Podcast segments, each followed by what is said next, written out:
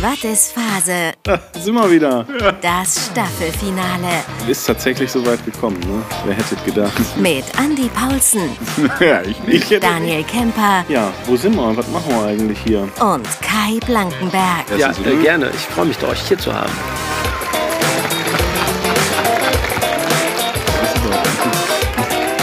Ohne Stativ gar nicht so einfach, so ein? Stimmt natürlich. So. Ja, das geht aber eigentlich ganz gut. Ja, Freunde, da, da sind wir wieder. Kurz vor, kurz vor Karneval. Ja. Äh, seit der letzten Folge hat Kaffeedurst wieder drei Staffeln gemacht. Grüße an der Stelle, wie immer. Ähm, ja, wo sind wir? Was machen wir eigentlich hier? Heute mal, heute mal kurze, kurzes, kurzes Intro-Gespräch quasi nur. Denn es ist ja Staffelfinale. Jawohl. Liebe, Staffelfinale. Liebe Leute und Leutinnen. So sieht äh, aus. Es ist tatsächlich so weit gekommen, ne? Wer hätte gedacht? ja, ich nicht. ich hätte nicht gedacht. Da muss ich ganz ehrlich sagen, das habe ich nicht, hab ich nicht gerechnet. Das hat keiner kommen sehen. Nach Folge 1 habe ich gedacht, mal gucken. Nach Folge 2 habe ich gedacht, mal gucken. Nach Folge 3 habe ich gedacht, mal gucken. Ja. Nach Folge 4 habe ich gedacht, was machen wir jetzt eigentlich? habe ich gedacht, wir haben doch gar nichts mehr zu reden. Dann habe ich gedacht, ja, aber Andi auf jeden Fall. So. Ich sag mal so, über Golf kannst du immer was erzählen. Ja, na, du hast immer was zu erzählen, das ist der Punkt. So. Äh, ja, Staffelfinale. Und ähm, wir haben uns was ganz Besonderes ausgedacht. Ja. Sind ja jetzt quasi chronologisch irgendwie durch, haben über Mixing gesprochen, kommen jetzt langsam zum Mastering. Wenn der Track dann endlich fertig ist, ja, was was macht man dann damit? Im besten Fall fährt man nach Düsseldorf zu Skyline. Ja, ganz Ähm, genau. Nee, habe ich jetzt tatsächlich schon ein paar Mal gemacht und äh, wäre mir jetzt tatsächlich auch die liebste Adresse äh, hinzufahren, auch wenn es Düsseldorf ist. Ja, ist okay. Ja, ja, jetzt bin auch schon zum Alex Kloss nach Köln gefahren, aber nach Düsseldorf fahre ich dann wirklich mal gerne zum Kai oder zum Roy. Die sind ja jetzt unter einem Dach, glaube ich, auch quasi. Der Kai, der Tom, der Michael, der Roy, der, ich weiß gar nicht, wer mal alles noch Alle. rumhängt. Alle. Alle. Ja, ich bin gespannt. Kaffee haben wir gepackt, Notizblöckchen haben wir gepackt, Mikros müssen wir jetzt einpacken, Wir haben sogar Stative bei. Stative haben wir dabei. Als ob man Profis wären. Also falls die Folge jetzt wirklich über eine Stunde ist, dann haben wir an alles gedacht. Falls die jetzt nur kurz, diese kurzen drei Minuten ist, dann haben wir irgendwas vergessen. Aber ich glaube, wir haben alles. So, dann gehe ich jetzt noch kurz tanken. Du gehst nochmal Pipi machen. Ja. Und dann hören wir uns gleich in Düsseldorf in der Skylar Tonfabrik mit Kai Blankenberg wieder. Jawohl. Kai, willkommen! Tschüss. Bis gleich. Mann.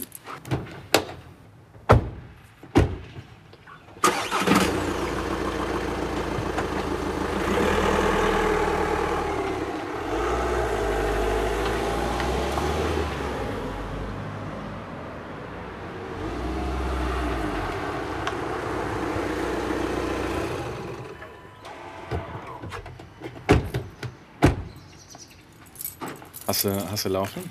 Wir laufen. Wir laufen schon. Wir laufen. Das Band rollt, Daniel. Jetzt mal. So, da sind wir. Äh, fällt mir als ehemaliger Kölner schwer zu sagen, aber in Düsseldorf. Wurden auch schon böse angeguckt, als wir mit deinem Auto angereist sind. ja, war eben hier schon im Parkhaus. Wenn du mit Kölner Kennzeichen durch Düsseldorf fährst, ist immer. Ja, kann schon mal passieren. Aber es gibt ja Düsseldorfer und es gibt Düsseldorfer. Und bei einem Düsseldorfer sind wir immer heute von der anderen Sorte, die einen nicht böse angucken. Nämlich bei Kai Blankenberg in Hallo. der Skyline Tonfabrik. Äh, Dirk. Danke, dass wir da sein dürfen als Ja, erstes, äh, oder? gerne. Ich freue mich, euch hier zu haben. an diesem wunderschönen, äh, regnerischen, nieseligen. Heute hat mein Schwager Geburtstag, 31. Alles Gute. Alles Gute Geschenk kommt. an der Stelle. Ja, schön mal wieder hier zu sein, auf jeden Fall. Ich bin äh, immer super gern hier. Ergibt sich leider viel zu selten, muss viel, viel öfter werden. Ähm, aber immer herrlich hier erstmal warm willkommen zu werden auf Ja. einen Kaffee und äh, Macht immer Spaß. Nee, und auch heute äh, sind wir wieder da, um uns mal zu fragen, was eigentlich Phase ist. So, Also gut, haben wir ja schon ein bisschen geklärt. So, wir sind jetzt nach Düsseldorf gefahren, war viel Stau und so weiter. Ähm, wir hatten gerade privat schon mal so ein bisschen über, äh, über Sprechen und so weiter gequatscht, wie gut über Sprechen, Mikrofone und so weiter Moses Schneider mäßig sein kann. Da fiel mir eben auch noch ein, als wir über den Live-Mix eben gequatscht hatten. Ja, da war Das hatte ich nämlich, Thema. ähm, das fiel mir nämlich gerade noch ein. Müssen jetzt irgendwie äh, Vocals quasi bei einem Live-Mix von einer Band neu overdubben, die Vocals im Studio. Aber du hast so viel Gutes übersprechen halt auf den Gesangsmikros, dass wenn du die jetzt eigentlich rausnimmst auf dem Live-Mix, also 40 Prozent des Live-Mixes so zusammenklappen, wo ich auch noch nicht weiß, äh, wo ich dahin soll, weil das halt mega gutes Übersprechen halt irgendwie. Du musst mal so mit. RX dran gehen und aus der Gesangsspur den Gesang rausnehmen, dann das, was übrig bleibt. Das ist eine gute Idee. Ey, das ist ein. Plan. Das stimmt. Das, das könntest du machen. Das, äh, das mache ich. Ja.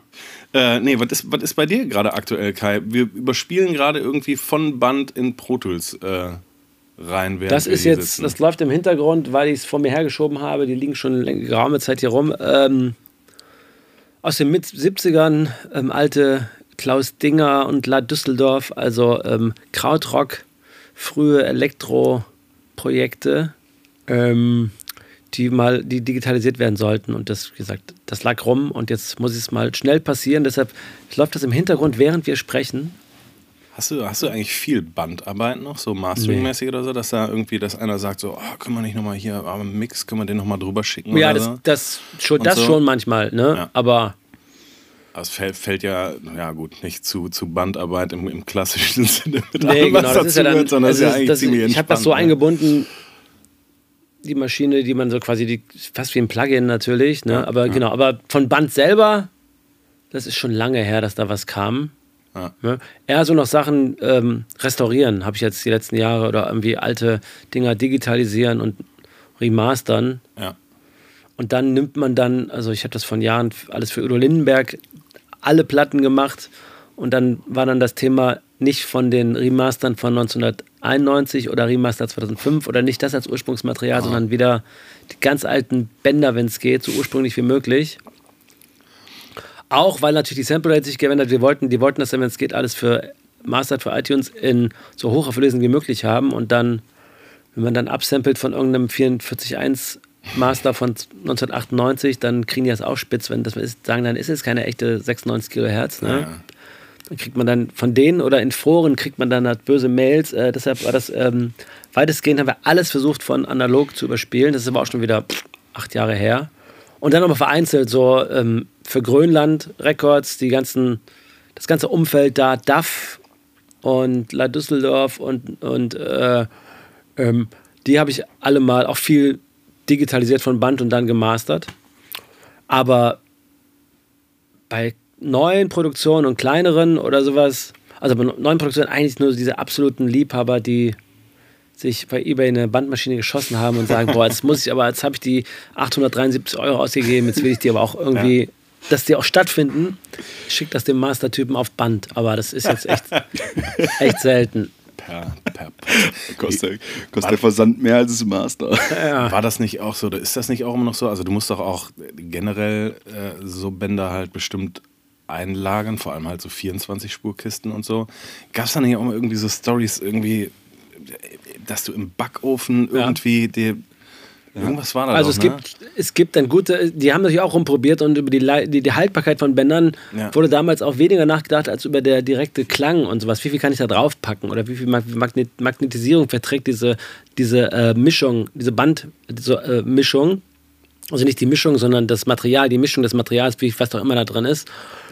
Und die Haltbarkeit konnte man nicht vorhersehen. Und es gibt wirklich Chargen, da sagt, dann schickst du das oder siehst du das irgendwie, siehst du in Foren, das hast du ein Ampex-Band von 1982, 456 irgendwas und dann, oh nee, da wird, läufst du in Probleme, das weißt du dann schon. Und genau so ist, dann kommt dann, äh, bleibt dann alles am Kopf liegen oder das Band läuft gar nicht und klebt nur. Und dann natürlich einmal umspulen und dann in den Backofen. Und das ist dann nur, um da die Feuchtigkeit rauszukriegen bei 53 Grad. Ne? Verrückt. 53 Grad, drei, vier Stunden. Da habe ich mal, ähm, ja genau, da habe ich schon, ich habe auch schon mit einem Band, mit einem 24-Spur-Band keinen Erfolg. Also da haben wir das dann im Backofen gehabt und das war vorher wie nachher nicht abspielbar. Ne? Aber ich habe auch die ganzen Udo Lindenberg, äh, das waren dann nicht die Masterbänder, die man, die man, wo ich mal alle Platten remastert habe, sondern ich habe mal so eine, so eine so zwei Euro Paletten mit so Outtakes, Archiv, wo keiner wusste, was drauf ist. Ne? Das alles digitalisiert. Und da haben wir dann nach ein, zwei Bändern am Anfang, die so ein bisschen klebrig waren und das ist auch nicht gut für die, für die Maschine, wenn dann alles da, da habe ich dann, also da komm, wenn ich jetzt anfange zu backen, das hatten wir bei uns zu Hause im Keller, hatte ich noch einen Ofen, der auch, also der auch dann genau die 53 Grad hielt. Oder die, genau. Und dann habe ich dann so immer mal abends und am Wochenende so mal den Backofen angeschmissen und Bänder gebacken. Das müsste ich natürlich nach den heutigen Preisen, äh, Energiepreisen, müsste ich das äh, der Plattenfirma hoch in Rechnung stellen. Und damals war das natürlich ja. Aber die habe ich alle gebacken, genau. Das macht man, dann geht die Feuchtigkeit raus. Äh, das tut dem Band auch erstmal nichts, ist nichts Schlimmes für das Band. Ne? Ist doch nicht so, dass man da sagt, das Material wird da angebacken oder sowas. Ne? Es geht mhm. nur darum, die Feuchtigkeit da rauszukriegen. Okay, krass. Und dann auch einmal wieder, also immer umspulen, backen, dann nochmal vorm Abspielen nochmal um so Sachen halt. Gott. Da gibt's, äh, ich, ich weiß aber noch, als dieser Vintage-Boom losging, als ich noch im Service gearbeitet habe, da kamen aber auch neben Synthesizern halt Bandmaschinen ohne Ende rein. So. Ja. Äh, weil Leute die Dinger direkt geschossen haben, erstmal egal was da dran ist. Und da weiß ich, haben wir auch super viele Studer irgendwie im Service rumstehen gehabt und so. Das ist da, glaube ich, auch eine Studer. Ja. A8, ähm, A80. Ja. Ja, weil es einfach auch, ne, keine Ahnung, du siehst es irgendwie auf jeder, was weiß ich, Foo Fighters Doku, ist Dave Grohl ja nicht scheu davor, zu, darüber zu sprechen, dass sie ja schließlich alles auf Band aufnehmen und keine Ahnung was. Und ich habe tatsächlich auch ab und zu mal irgendwie eine Band, die können so jung sein, wie sie wollen im Studio, die dann auch irgendwo nochmal, die dann meistens irgendwie eine EP machen oder so. Und dann, ja, wenn wir mal eine Platte machen und so, voll Bock, das dann auf Band zu machen, wenn ich dann erkläre, was für einen riesigen Aufwand das verbunden ist und Kosten. was das auch kostet, dann sind die alle ganz schnell so, oh, was machen das denn dann alle? Ja. Ich sag mal so, es ist ja eigentlich, wenn die Band eingespielt ist, wenn ihr wirklich drauf hat, ist es ja weniger Aufwand, weil die Möglichkeiten des noch ein Take, nacheditieren, sowas, du nimmst dir natürlich viele Möglichkeiten, die ist, wenn man einen Fokus hat und, und ein Können, ja. ist ja eigentlich geil. Drauf, fertig, weiter, so in die Richtung, ne? Ja. Das kann, so genauso kannst du auch digital arbeiten, drauf, fertig, weiter, aber dann machst du es halt nicht. Dann kommen wir, dann machen wir da noch das und ja. dann ändern wir noch das und so, ne? Deswegen, es ist nicht zwangsläufig, natürlich musst du das Band als solches bezahlen, aber natürlich ist das eigentlich für eine gut eingespielte Band cool, weil auch die Konzentration vielleicht eine andere ist und sowas, ne? Aber nicht für jede Band. Nee, definitiv nicht. Das ist das, was ich meinte. ne, und, und, und selbst wenn so eine Band irgendwie wie die Foo Fighters da irgendwie äh, auf dem Level unterwegs sind und, und selbst die äh, haben sich damals, glaube ich, oft genug gesagt, ah, da Pro Tools wäre jetzt schon. Ganz ehrlich, die werden das auch hinterher bei Pro Tools, das wird ja nicht von Band gemischt ja. werden und sowas. Die werden das alle ins Pro Tools eingespielt haben und sowas. Ja. Und natürlich, also natürlich macht das auch Sinn, den Sound vom Band mitzunehmen. Aber das macht natürlich nur Sinn, wenn du wirklich dann auch eine, eine dieser dementsprechenden Bandmaschinen hast, die dementsprechend äh, restauriert und, und eingemessen ist. Ja. Also nur zu sagen, ich habe eine 24-Spur irgendwas mhm. von 1978 und die ist jetzt, dann ist sie nicht, dann ist sie nicht richtig eingemessen, sowas, dann, also dann tut man sich keinen Gefallen. Was ja. man mit allen Bereichen, also du kannst ja sagen, ist auch mit Mikrofonen und Mikrofonvorverstärkern so. Natürlich gibt es dann absolute Glas-Dinger, die einfach geil klingen. Ne? Die müssen aber dementsprechend auch funktionieren und gewartet sein und richtig funktionieren, sonst. Obwohl ich, obwohl ich ein Mikrofon habe, was ein altes Neumann, wo ich glaube ich fast der Meinung bin, dass es, es klingt nicht so, wie es sollte. Ich habe aber keine Referenz, weil das ist ein UM57, ne? so ein altes Röhren, was so dann gefällt, das ist so ein kleineres. Das klingt aber so speziell, dass ich denke, ach, willst du da jetzt wirklich jemand, jemand dran lassen und das ja. mal warten lassen oder lässt es nicht einfach so? Aber da gibt es doch so viele Stories, also habe ich selber auch, aber ich musste gerade äh, direkt dran denken. Siehst du, jetzt geht schon Blaulicht. Das ist Düsseldorf, Andi. ja, das, das, sind wir nicht mehr gewöhnt, Daniel. Jetzt, wo wir auf dem Land Dorf. Obwohl, wenn auf dem Land Blaulicht ist, dann ist noch schlimmer als in der Stadt. ähm, nee, musste ich gerade dran denken, hier ähm, Chris Lord LG irgendwie mit seinem hier Revision A Bluey äh, 1176 Kompressor. Da ist auch über die Jahrzehnte so viel dran kaputt repariert worden Und der klingt aber mittlerweile halt wie kein anderer und so, einfach nur durch Zufälle und mal hier und da geserviced und falsch geserviced und hat dadurch einen ganz bestimmten Sound. Und witzigerweise, ich hatte mir damals auch mal so ein, so ein Hairball-Kit äh, bestellt, halt um so einen 1176 selbst zu löten. Und hab's auch teilweise so sehr verkackt, dass das Ding so viel Strom gezogen hat wie eine Heizung oder so. Und ein Kollege das dann nachher noch gerettet hat. Und der auch einen total speziellen Sound hat irgendwie, wenn du den, also gerade so bei Drums und so richtig schön cranks.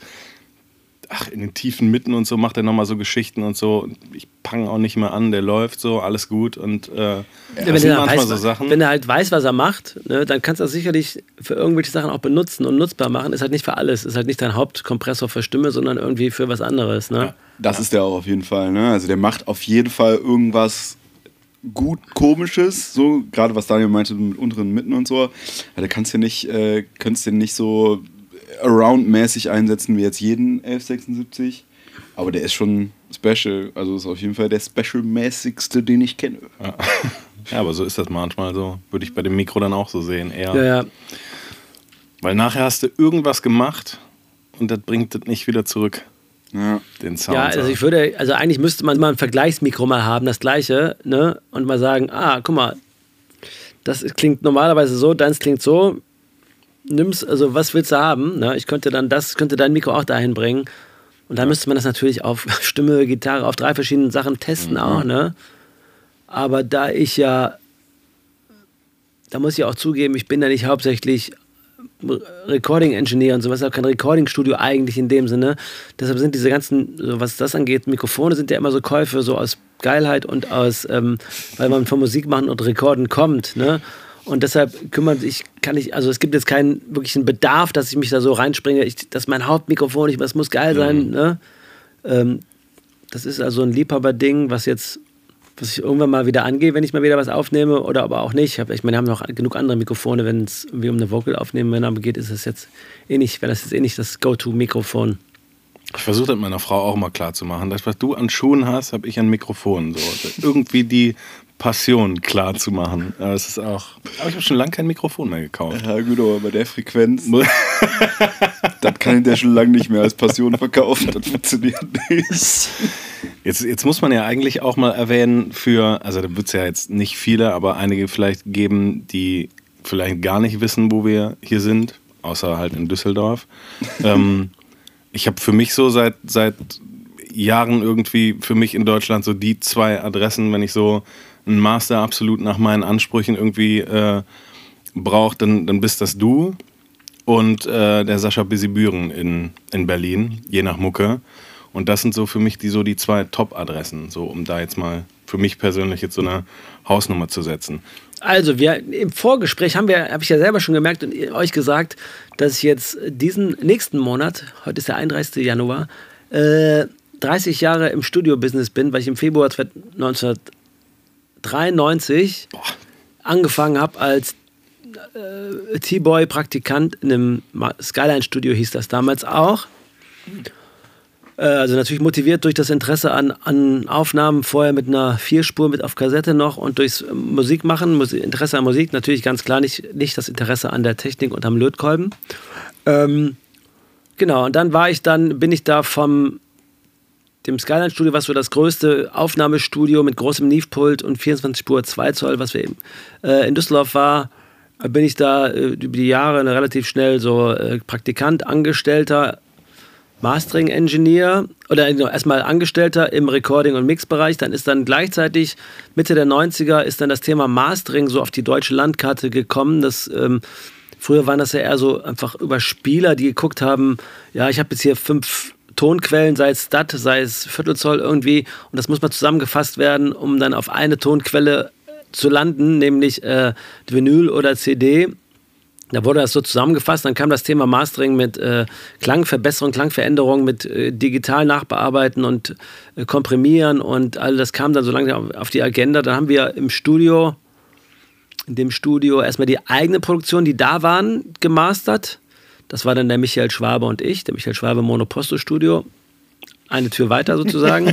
ähm, haben dann die eigenen Produktionen ähm, gemastert und dann kam aber auch irgendwie dann schnell Leute von außerhalb, auch der anderen Düsseldorfer Studios, äh, Köln, ganz Berlin, plötzlich war so aus ganz Deutschland kamen die Leute zum Mastering.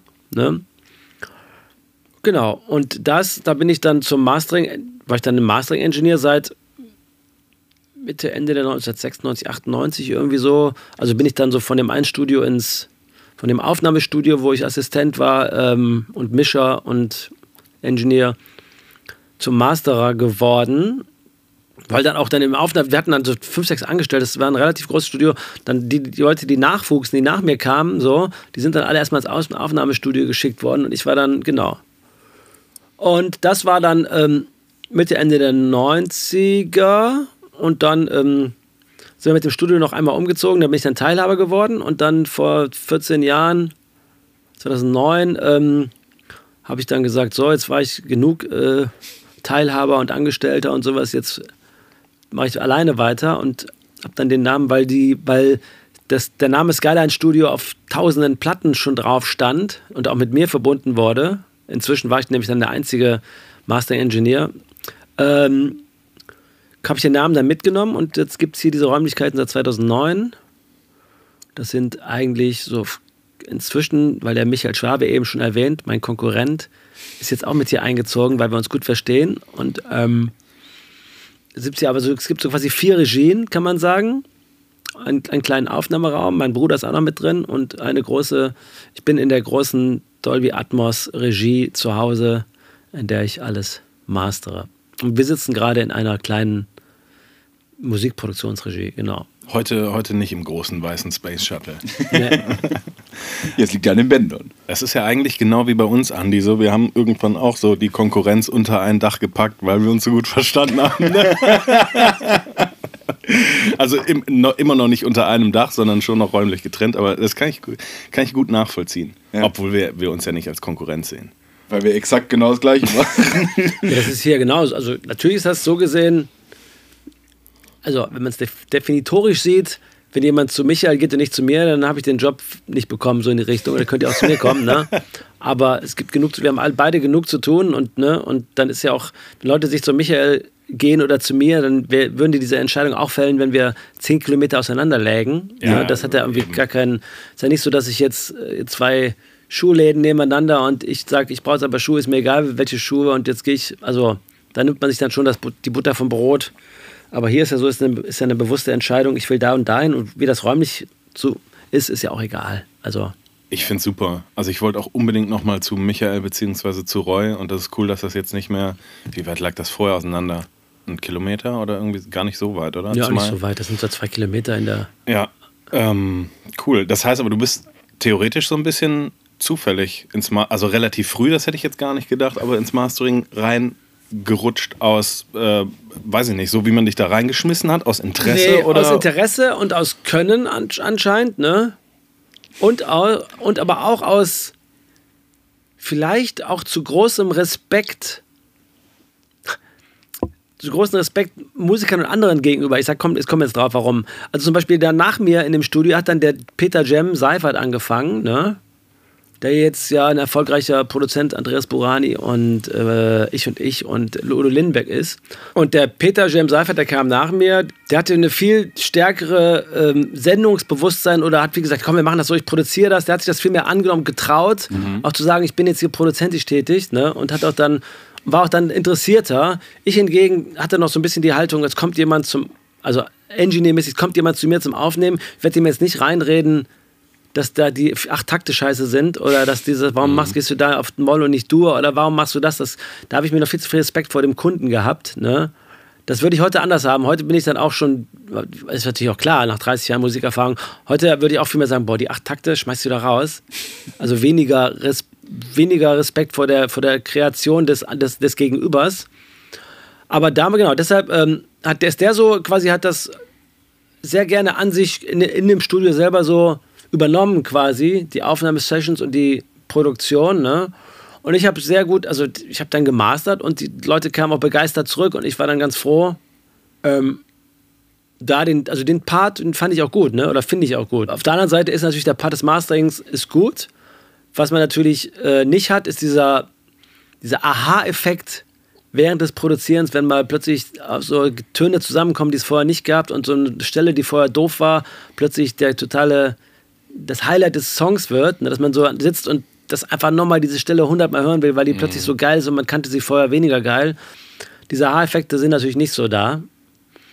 Weswegen ich auch, jetzt kommt, jetzt kommt der Raum wieder zurück, deswegen ich auch wieder ein bisschen so ähm, mir Inseln geschaffen habe, um wieder auch so ähm, in den Produktions-, also hier auch das Studio gebaut habe und wieder, da kann man wieder Musik von vorne stattfinden, von ganz vorne. Mhm, ne?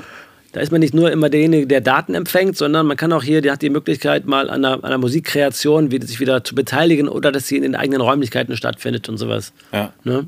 Fe fehlt dir das krass so nach, nach 30 Jahren fast, äh, wo du in Anführungsstrichen nur äh, Stereo-Stem-mäßig gearbeitet hast? Nee, ähm, gar nicht fehlen. Da gibt es aber auch, ähm, da gibt's aber auch, genug Ausgleich. Also ich meine, da gibt es halt die Kinder natürlich, ne?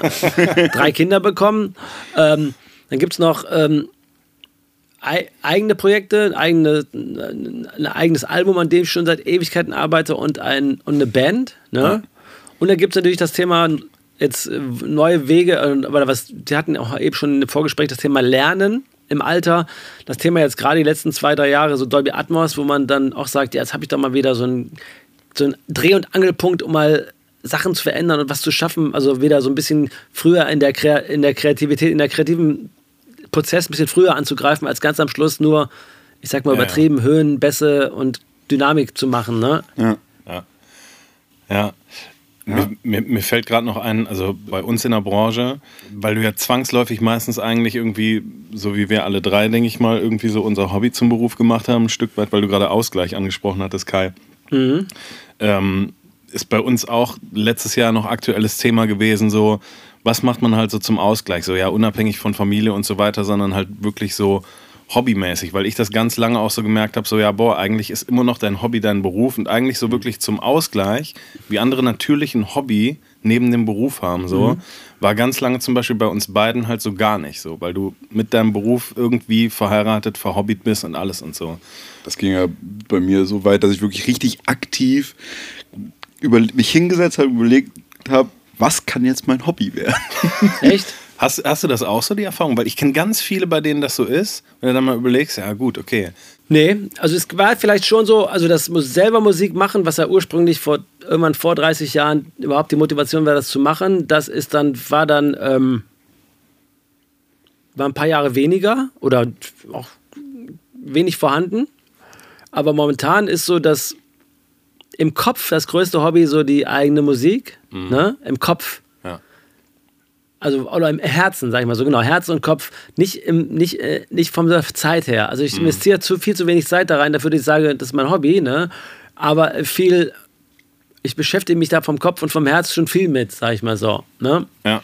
Und aber auch anders mit als beim Beruf. Das ist halt, Ja, ich, genau. Ob Und du das jetzt Hobby mit. ne- nennst oder nicht, sondern wenn es für den Kopf halt wirklich was anderes ist und, und ein Genuss und eine Passion, ja, was wir klar, eigentlich auch im Beruf haben und so im besten Fall so, aber ich weiß, glaube ich, was Also es ist du natürlich schon so, wenn ich jetzt Zahnarzt wäre, dann würde es mir natürlich dann schon leichter fallen, mich um 22 Uhr noch an das Bruttoz hochzufahren. Ja.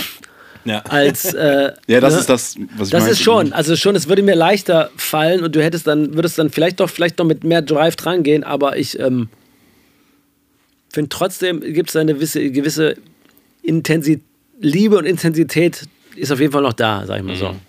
Ich finde das immer noch so krass, wie, also hätte ich gar nicht gedacht, wie schnell das bei dir ging. Letztes Jahr, was, was warst du da, mit, 20, mit 20er oder so?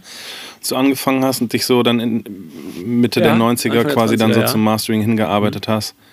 Ja, aber es ist eigentlich, also wa- was ich total spannend finde, ist, ne, wa- was, was, was du meintest, also was Kai jetzt meinte, ist, äh, ne, äh, dass es eigentlich so aus der Riege raus ja irgendwo kam, ne, äh, so ein bisschen noch ehrfürchtig zu sein vor der, vor dem Kundenkontakt oder ne, dem Kunden irgendwie in seine Sache reinmogeln zu wollen, sage ich jetzt mal in ganz großen Anführungsstrichen so, ne.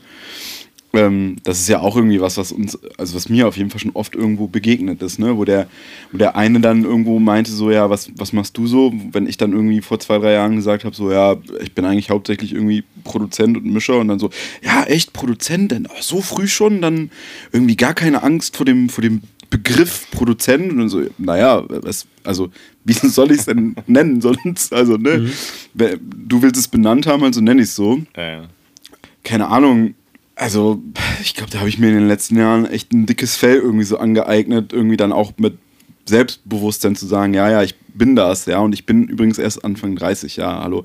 Äh, Ich behaupte ja nicht mit dem, ne, mit dem, mit dem, mit dem Satz, ich bin Produzent. Äh, ich bin Produzent und habe Erfahrung so viel wie jemand, der ne, das so lange macht, wie ich alt bin. So, ne, und das ist irgendwie immer so, das, weiß ich nicht, ist, äh, ne, so, warum ich ganz lange mich zumindest davor gescheut habe, das so 100% auf diese Karte oder, ne, wenn man es auf eine Karte schreiben wollen würde, zu, zu, zu packen, so, ne. Was ich aber überhaupt nicht hatte, ist jemand irgendwo nicht reinreden zu wollen. Als Produzent geboren. Aber ja, das, das, ist ja. genau, das, da würde ich aber sagen, das ist jetzt so so ein Typending natürlich. Ja. Und dann, also wenn mir jemand was vorspielt, dachte ich immer, das ist doch so, wie, so will der das doch haben. Er ist der Krea Kreator, also, also aber inzwischen natürlich weiß man ja selber, dass also einfach gut, ge, gut gute Ratschläge, gut gemeinte, gute Ratschläge sind natürlich total hilfreich, auch im Songwriting, wenn er sagt, boah, der Takt, brauchst du den, raus damit, ne? Ja. Dann, also kann er immer noch entscheiden, ob dass er drin bleibt. Ich wollte ne? gerade sagen, es ist ja auch total die Frage, wie man das vor allem halt zwischenmenschlich löst und was man da für ein Typ ist. So, ne? Aber das ist halt eine Entscheidung, die man trifft. So. Entweder bist du halt wirklich nur rein und das habe ich mir zum Beispiel nie vorstellen können, auch wenn ich anfangs ähnlich gedacht habe wie du, so ja, du willst den jetzt nicht reinreden, die kommen Aber nee, hin. muss ich aber direkt, ich, direkt, ich dachte die ganze Zeit, ich habe mich eben schon gefragt, ob, es in die, ob ich dann das falsch rübergekommen ist. Ich würde auch nie sagen, ich würde auch nie aufnehmen und nur am Aufnehmen nur auf Rekord drücken. Das Ja. ist nämlich total. Also ich würde immer mich in vielen Bereichen einbringen. Ja. Ne? Und nur Rekord drücken, das ist ja irgendwie auch Quatsch. Da musste man sagen, nee, es ist zu schnell, es ist zu langsam. Also ich würde auch immer meine Meinung zu tun. Aber ich war dann, glaube ich, nicht dringlich genug oder ähm, Ja. habe dann die Meinung des, obwohl ich dann die Meinung des Schaffenden immer so über, über, übergeordnet gesehen sozusagen, ne? Ja, es ist ja auch erstmal normal, weil die Erfahrung habe ich auch gemacht. So, ich habe dann auch gedacht, so ja, nee, die werden schon wissen, was die da wollen und was die da machen.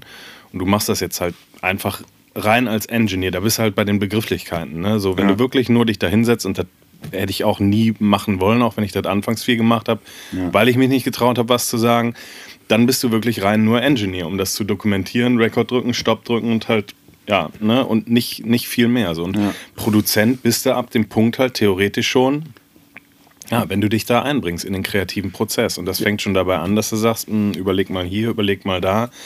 Ähm, das ist immer so ein großer Begriff, das ist aber, glaube ich, auch halt äh, den, den letzten Jahrzehnten geschuldet irgendwie so, weil wer war früher der Produzent so? Doch letztendlich die, Ja. äh, die klar auch entschieden haben, aber vor allem halt in, in finanziellen Aspekten und so weiter über so eine Produktion, Ja, oder? ich meine natürlich, ähm, der Begriff hat sich auf jeden Fall gewandelt. Weil Ganz- oft kam, also gar früher kamen die Bands und haben dann gesagt, die haben das irgendwo aufgenommen, haben dann gesagt, hey, das, der Mischer hat das, das hier, das hat der Mischer gesagt, dieser das ist der Mischer. Und jetzt sagt eigentlich jeder, der ähm, irgendwann mal was aufnimmt, wo eine Person daneben saß, ah ja, mein Produzent hat übrigens das, mein Produzent, also der Begriff Ja. ist, ist viel, ist viel mehr en, en vogue und wird einfach auch benutzt, genau. Also, ja, genau. Für so ein Framing halt auch so. Ja. Weil, wenn Ja. du Produzent sagst, im Musikbusiness hat jeder Laie direkt hinten den dicken im schwarzen Anzug mit der Zigarre im Mund auf der Couch vor Augen, der die Kohle hat, der die Entscheidungen trifft und so weiter. Also, Ja, da ist das so behaftet von, glaube ich. Also, ne, und was natürlich mittlerweile auch so ein bisschen so ist, dass die Begrifflichkeiten auch irgendwo ja auch verschwimmen, dass es oft ja so ist, dass der Engineer gleich auch der Produzent ist und so. Und sobald es sich aber splittet, eigentlich, ne, so wie wir irgendwie das erste Mal im Studio zusammengesessen haben und ich die erste Dreiviertelstunde erstmal überlegt habe, ne, weil es in, in Daniels Studio war, ja, quatsch ich da jetzt wirklich rein? Ne, kann, kann ich mir jetzt anmaßen, in Daniels Studio zu sagen, vielleicht muss der Bass geachtelt werden. so, ne? Ähm, keine Ahnung. Und also, ne, bei uns, bei uns ist das ja ganz oft so das Thema, ne, dass wir halt quasi beide Jobs haben, Engineer und Produzent sind und so weiter und so fort. Und dann auch teilweise natürlich einfach gar keine andere Wahl haben. So, ne, da ist es dann, es ist einfach der Sache nochmal mehr geschuldet, dass, äh, ja, da muss man halt irgendwie lernen, dann mit, oder musste ich auf jeden Fall relativ fix lernen, mit umzugehen zu können, obwohl ich da halt, wie gesagt, nicht so ein Drama mit hatte. Ähm, nicht, dass ich jetzt meine, dass du dann Drama mit hast. Nee. ähm, ne? Hast du das beim Mastering denn auch, äh, ja, was heißt noch oft oder so? Klar ist es nicht, nicht wie beim Mixing, Recording und so weiter, aber jetzt nach den Jahrzehnten beim Mastering noch oft, dass du da nochmal rein, ich sag mal, grätschen musst oder willst oder ich meine, weil letztendlich hast du meistens mit den Stereo-Files dann zu tun. Hast du das oft oder regelmäßig, dass du das musst, dass du vielleicht auch sagst, so, ich glaube, der Mix ist noch nicht da, wo er sein sollte? Ja, oder? also nicht, oft will ich nicht sagen. Ähm, das kann man aber, da gibt es im Vorfeld natürlich so eine Abstimmung, also eine Kommunikation, wo man das so mitkriegt, was möglich ist. Ne?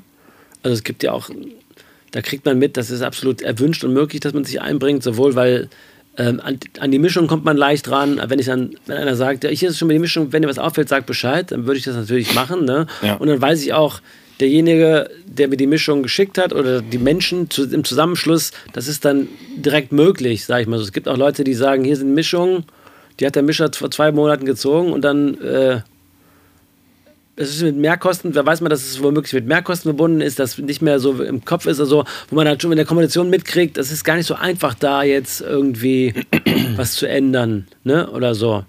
Bei schlimmsten, im, also bei schlimmen, leichten Sachen würde ich es auf jeden Fall immer probieren. Ne? Also wenn dann irgendwie irgendwas total gar nicht geht, was man auch nicht übers Mastering regeln, also oder nur regeln kann, wenn es dann das Ergebnis viel schlechter wird, dann würde ich probiere ich es auch immer zu sagen, immer alles Gute bei dem Song, der das E im Bass, das ist einfach acht- 18 dB zu laut, zu leise, irgendwas. Ne? ne? Natürlich, ähm, oder mitunter versucht man es im, macht man einen Mastering-Ansatz, guckt, wie weit man selber kommt und spielt das dann zurück. Hier ist das Mastering, aber bei dem Song hatte ich echt Probleme. Äh, es wäre viel cooler, wenn ihr den, äh, wenn ihr das und das ändern würdet. Ne? Ja. Hast du da so eine, ich will nicht sagen Top 3, aber hast du da so gängige Sachen, also bei allem, was man ja heute theoretisch im Mastering halt lösen kann und so, ne? Und keine Ahnung, haben eben über RX und so weiter schon mal gesprochen, was da mittlerweile alles geht, ist ja heftig. Aber gibt es halt noch so Dinge, wo du sagst, so ja, wenn, dann ist das, das, das meistens ein Problem, was schwierig oder gar nicht zu lösen ist? Ich würde sagen, tendenziell ist natürlich, tendenziell ist die Qualität viel, also ich habe früher noch natürlich noch, also als ich angefangen habe, waren natürlich noch Aufnahmen von 8, 16 Spur Aufnahmen analog, alles mumpfig und sowas. Ne? Und über, dann gab es in dem Studio zwei Kompressoren, das war es so ungefähr. Die Qualität ist natürlich insgesamt viel, viel besser geworden. Die Grundqualität von allem, was abgeliefert wird. Ne? Ähm, Stimmen, Sound ist natürlich, also Stimme ist äh, was, was sich direkt angeht, was jeder so kennt, äh, was auch dann, wo man dann auch merkt, es klingt natürlich, es klingt unnatürlich. Ne? Das merkt man bei einer verzerrten Gitarre nicht unbedingt. Da kann ja auch gewollt sein, dass die keinen Bass hat oder sowas. Ne? Stimmen, Sound ist oft so, dass man denkt, ja, das wäre das wär viel besser, wenn die Stimme da besser klingen würde. Ne? Das ist so ein Thema. Ähm, also was, was früher nicht da war, viel zu viel Höhen irgendwo drauf. Das ist ja heutzutage, früher gab es das nicht, heutzutage ist das nicht, nicht, nicht ein, ein häufiges Problem oder öf, trifft öfter schon mal auf, denkst, boah, ist das alles scharf und spitz und nervig, ne? Weil natürlich dann die Leute anfangen, ja, also es ist alles im Amateurbereich natürlich, ne? Also oder im Semi-Amateurbereich. Bei den Profis, da gibt es eigentlich wenig Probleme. Da ist eher das Problem, don't touch it, ne? So in die Richtung, ne? Also, ähm, ne? Dass alles schon fertig ist. Ja, ne? Aber ich muss sagen, ich glaube, es gibt wenige Sachen, so, die keiner nicht hinkriegt. So höre ich, hör ich so ein bisschen raus. Ich weiß noch, als ich das erste Mal, boah, 2015 oder 16 hier war, da ging mir schon gut der Stift so mit den Mixen so, weil hab ich gedacht, okay. Fährst jetzt nach Düsseldorf zu Kai in die Skyline Tonfabrik. Mal gucken, was er dazu sagt. Und das ist so ein bisschen wie, habe ich jetzt letztens auch gedacht, als hier äh, bei, bei Jonte, also bei unserem Jonte, Kais Sohn heißt auch Jonte, äh, hier, wie, wie heißt es? Ein, Einschulungstest, Schultest oder sonst was? Äh, war so ein bisschen das gleiche Gefühl war das so, Ja. dass du denkst, hm, mal gucken. Und ja, das war irgendwie noch ein ganz anderes Level damals. So, das, damals, das war so eine der ersten, ersten Produktionen oder so. Ähm, und ich glaube, das hatte vorher auch irgendwer anders von der Band irgendwie mal gemastert, in Anführungsstrichen. Und da kann ich dir aber sagen, der hat gepumpt, der Mix, beziehungsweise der Master. Habe ich gesagt, nee, Leute, da hörst du ja nur Kompressor auf- und abhüpfen, so, ne? Und äh, Ja, und dann, dann sind wir quasi hierhin. Ähm, das, das war schon krass. Aber selbst, selbst das Boah, das hatte ich, als ich das erste Mal hier mit, mit ähm, äh, Waldemar telefoniert habe, wo Waldemar dann meinte, ja, schick mir einfach mal was, dass ich mal so höre, was du so machst. Und dann habe ich aber vorher erstmal einen Tag darüber nachgedacht, was schicke ich dir jetzt? Das ist alles viel zu schlecht. Und dann habe ich so, habe ich dann noch irgendwie versucht, einen Mix nochmal neu zu machen und habe dann gedacht, ja, nee, das kann ich dem nicht schicken, der wird mich Ja, nie ja. wieder anrufen. Ja. Das geht gar nicht. Das habe ich aber auch gedacht. Ich habe gedacht, oh Gott, wo fängt jetzt wahrscheinlich die Liste an und wo hört die Liste auf? Irgendwie, wo, wo Kai eventuell sagt, ja, puh. Aber war gar nicht so. so das das finde ich heute immer noch krass. Jedes Mal, wenn ich hier hinkomme, irgendwie dein Workflow, ne, mal abgesehen von, von allem Zwischenmenschlichen, was hier einfach so top ist, dass man reinkommt und direkt zu Hause ist und erstmal einen Kaffee trinkt und erstmal ein bisschen quatscht. Und dann kommt irgendwann der Punkt, wo du sagst, ja, sollen wir mal einen machen? Und dann setzt du dich ran und dann geht's irgendwie los. Äh, das ist, finde ich, find ich total krass. Da können wir eigentlich über Workflow so ein bisschen mal sprechen, wenn ihr, wenn ihr Bock habt. Ja, total. Ne? Vielleicht noch so, äh, so als, als kleinen Gag zwischendurch kann man Kai ja nochmal sagen, dass das unser Lieblingsthema ist mit der Zwischenmenschlichkeit. Kommt, kommt eigentlich in keiner Folge nicht vor. Ne, kommt in keiner Folge auch, nicht vor. Ist ja auch bei, äh, genau, ist natürlich auch äh, ein absoluter Baustein Ja. vom, sowohl von während des, während des Musikmachens, als aber auch ein Baustein wahrscheinlich äh, zwischen Schaffendem und Hörendem, ne, dass da irgendwie ich mir ja, ich kann auch einen, ich kann mir auch einen Song geil finden von jemand, der scheiße ist. Das geht auch. Ne? Also dann ist mir da auch, wenn der Song richtig gut ist, muss ich da abstrahieren und sagen, boah, klasse Song, ich mag den Typen zwar gar nicht, aber ähm, klasse Song. Dann kann ich aber kein Fan werden. Das geht nicht. Also ich muss dann irgendwie auch das Zwischenmen Zwischenmenschliche, obwohl ich den ja nicht kenne, ich muss dann auch mit dem Act auch irgendwie connecten können. Ne? Und das ist ja, das wird ja heutzutage mit, ich habe gestern noch einen Artikel gelesen über KI-komponierte Musik, ne, die natürlich noch weit, bei weit noch gar nicht so ist. Aber es wird auch wird viel wichtiger natürlich für Künstler, sich über die Connect, Connect, Connection mit dem, Verbindung mit dem Hörenden da irgendwie einen Markt oder eine Größe aufzubauen, ne, als nur über den, über den Song oder sowas. Ne? Ja. Weil ich bin mir sicher, in zehn Jahren so eine ganz normale Lazy, Spotify Lazy Sunday Groove äh, äh, Playlist, da kommen dann wahrscheinlich 80 Prozent vom Rechner. Ne? Da gibt es keinen Interpreten mehr. Ne? Aber natürlich zu Sachen, wo man, wo man nicht nur eine Playlist hört von zehn Leuten, sondern wo man ein Album hört von einem Künstler. Ja. Das muss immer noch der Künstler da sein und der muss auch connecten. Und da sind wir schon wieder beim Zwischenmenschlichen, Ja. dass das irgendwie auch stattfinden muss. Ja. Ja, also, Also beim, also klar ist das beim Mastering auch, aber das hatten wir ja vorher auch schon zigmal jetzt Thema Recording, Mixing mäßig und so. Du bist, du bist ja so oft, also vor allem bei Recording Sessions teilweise 50-50 Produzent, Engineer und auch Psychologe der Band oder des Künstlers, Künstlerin irgendwie. würde ich sogar schon noch, noch krasser auf die Psychologenseite Nochmal, nochmal ein paar. Prozente mehr, ne? Also was, da, was da manchmal irgendwie für zerstörte Egos dann Ja. doch irgendwo sind, ne, das ist echt, äh, wo man sich vorher denkt, so, aber das ist so gut, wie kann man dann so irgendwie so unsicher darin sein, ne? Ja, das ist echt verrückt manchmal.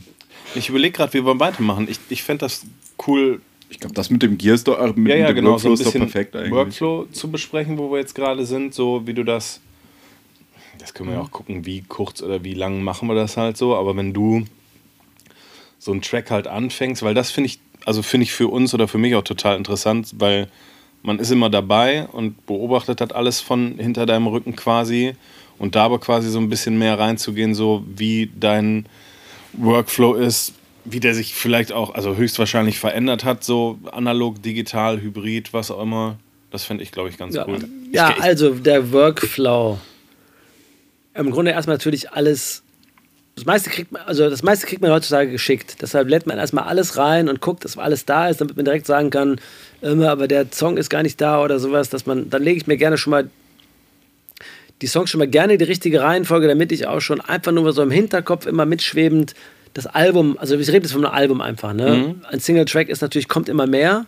So One-Track-Business sagt man dann, aber ähm, ich sage mal Album. Damit ich es im Grob im Hinterkopf habe und damit mir auch dann, wenn mich jemand hinterher fragt, und wie findest du die Reihenfolge, auch irgendwie was sagen kann oder auch, wenn hinter die Mail kommt, ja, der und der Song da ist irgendwas, dass ich immer habe ich dann so ein besseres Gefühl und bin schon für mich schon ein bisschen in, mehr, bin mehr in dem Projekt zu Hause, als wenn ich so das einfach nur alphabetisch habe. Die Songreihenfolge. Hast du die dann alle in einer Session hintereinander? Ja, oder genau. In einer Okay. Session hintereinander, erstmal alle übereinander, dann gibt es eine Spur, die zu bearbeiten ist. Und dann gibt es eine Spur, die parallel mitläuft mit den Mixen, ähm, wie sie sind, damit man umschalten kann, vorher, nachher, damit ich weiß, in welchen Teilbereichen verbessere ich mich, wird es besser, wird alles besser, klingt einfach das Master in allen Belangen besser? Oder gibt es irgendwas, was durchs Mastering, ich meine, wir reden ja auch über Komprimieren, Limitieren, was da in den überproportionalen Hintergrund tritt und verschlecht, sich verschlechtert. Und dann, was ist, wie ist das zu bewerten? Lasse ich so, also wenn die Snare dann dB leiser wird, ist das schlimm oder ist das einfach gut oder muss man mit leben, so in die Richtung? Ähm, dann gibt es, ähm, noch eine dritte Spur eigentlich, wo dann auch schon mal so eine Referenz mitläuft. Bei den, bei den ersten Songs, die man so macht, so eine Referenz von außen vielleicht. Ne? Man sagt, oh, die klingen, die klingen so, das ist ungefähr das gleiche Genre oder so könnte ich mir so ungefähr ähnlich vorstellen. Das klingt so, da bin ich also auf, es muss nicht gleich klingen, aber ich bin jetzt nicht auf dem Holzweg, sondern ich finde in dem gleichen Universum statt und bin ich ganz außen. Im Zuge von einem Album Mastering wandert natürlich dann irgendwann die gemasterten, bereits gemasterten Song auf diese dritte Spur, ne? dass man die als Referenz immer hat, dass man da was was besser, also was Klang und Lautstärke angeht, da irgendwie das gleiche Niveau hat. Und dann gibt es natürlich ähm, so zwei, genau, kann man sagen, zwei Arbeitsmethoden. Einmal die analoge, das ist dann so, wenn viel gemacht werden muss, wenn auch noch was viel fehlt, wenn man sagt, oh, das klingt aber jetzt noch gar nicht so im, da fehlt auch noch viel, ich will jetzt, nicht wieder das alte Wort benutzen, aber fehlt auch noch so viel Wärme und da ist noch so viel, klingt auch digital und da muss irgendwie noch ein bisschen was, äh, was rein, ne? Dann wäre das so ein analoger Workflow ähm, mit analoger Kompression und, und EQing und äh, so eher minimalinvasiv, wie eben schon erwähnt, dass die Produzenten heutzutage schon eher schon alles total cool abliefern und Don't Touch It und sowas. Ne? Und dann, wo man sagt, an dem einzelnen Song an sich kann man kaum noch mäkeln, sondern vielleicht eher noch und dann bei den Songs untereinander und bei vielleicht noch 2, 3 dB Lautstärke. Ne? Und da ist dann oft sinnvoll, eher so minimalinvasiv rein digital zu arbeiten, anstatt die ganze, auch, wenn, auch mit bereits lauten Mixen, mache möglichst wenig und gucke, dass sie zusammenpassen und ändere nicht, ändere eigentlich fast nichts an dem, an dem Mix. Ähm, was mitunter, also genau, was mitunter schwerfällt, was mir auch ähm, früher noch schwerer gefallen ist als heute. Früher dachte ich immer, die, da muss was geändert werden, ich muss da einen Unterschied hören. Ne? So der, der Wille, der Wille, dass der Unterschied auch hörbar ist, weil die kommen ja zu dir. Ne? Das hat Gott sei Dank nachgenommen, wenn ich irgendwann, jetzt kann ich auch sagen, es klingt doch gut, lassen wir so. Ne? Also gibt dann vielleicht ein dB und einen kleinen, kleinen Dip da. Ja. Ne? Ist ja auch wie beim TÜV, wenn das Auto nicht kaputt ist, dann kriegst du halt ja die- auch nichts- Da musst du trotzdem zum TÜV, aber du musst dann trotzdem irgendwie, irgendeiner muss ja sagen, ist super. Und das, deshalb kommen die Leute ja auch, weil die sagen, kannst du noch mal kurz der TÜV sein oder der Zahnarzt, der sagt, alles safe, weitermachen. Das, das ist ein schöner Vergleich mit dem, Ja. mit dem äh, TÜV. Obwohl beim TÜV, glaube ich, TÜV manchmal auch, na, wird manchmal, glaube ich, auch nochmal hier eine Schraube locker gedreht und naja. Ja, der TÜV Ähm, ist natürlich sehr, ähm, das ist natürlich ein total unsexy Vergleich. Ne? Aber ich weiß, Also ich weiß genau, was du meinst. Und trotzdem ist das immer noch so eine Definition. Ja. Wir können ruhig. Alles gut. Kannst ruhig Hallo sagen. Wir, Und wir, kannst du eine hatten, Mutze nehmen. wir hatten in der, in der Folge davor, hatten wir, hatten wir auch schon gesagt, ja, und irgendwann ist immer der Punkt, dann kommt halt Tom rein und dann. Hat er nicht irgendwas anderes angehabt? ähm, äh, das ist halt immer noch so ein Definitionsding und viele raffen das immer noch nicht wirklich, was beim Mastering passiert und so. Und ich bin, Der Mythos Mastering ist auf jeden Fall der Ja. größte, den es im Studio gibt, finde ich. Auf je also zumindest bei dann recht unerfahrenen Leuten, aber auch manchmal bei extrem erfahrenen. Ich finde aber, es gab so vor 10 Jahren, 15 Jahren in den ganzen Zeitschriften, da war wurde dieser Mythos Mastering kreiert oder auf jeden Fall gehypt. Da war immer jeden Mastering, Mastering, Mastering, ne? Ja.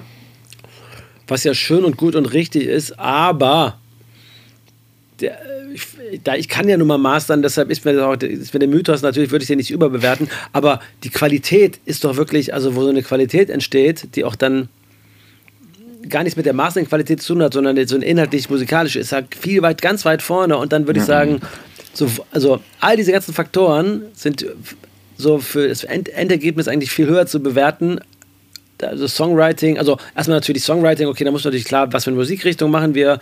Ich brauche kein, ich, Songwriting ist egal, bei irgendeinem Dance-Track oder sowas ist, oder, nee, Dance nicht, bei irgendeinem Industrial Techno, da ist natürlich dann, da reichen die drei Harmonien dann, ne, aber dann Mixen, Soundauswahl und sowas, Produktion, das Mastering ist natürlich auch wichtig, aber ähm, das kann natürlich auch nur irgendwie Das ist, glaube ich, der Salz und, Salz und Pfeffer und Zucker sein. Ne? Ja, und theoretisch schon, weil zu- das ist, glaube ich, bei ganz vielen halt, genau wenn nämlich der Spruch fällt, so, aber das wird ja noch gemastert. Dann ist nämlich genau der Denkfehler drin, so, ja, es ist alles nicht so cool geschrieben, es ist alles nicht so cool aufgenommen. Eigentlich ist es alles nicht so cool und sind wir nicht so happy mit, aber es wird ja noch gemastert. Ja, das dann wird echt- ja eh immer alles perfekt. dass Und wenn das, ist halt der irgendwie, ne, wenn, wenn ich das schon im, im, im Vorgespräch irgendwie habe mit einer Band oder sonst irgendwas, dann weiß ich alles klar, ich muss im Studio auf jeden Fall nochmal einen drauflegen, um den nochmal mehr Sicherheit zu geben, damit diese Unsicherheit, ja, es wird ja am Ende noch gemastert und Ja. dann ist alles gerettet, äh, irgendwie nicht mehr da ist. So, ne? Aber ich würde das halt, also wie gesagt, vor 10, 15 Jahren gab es dann in den,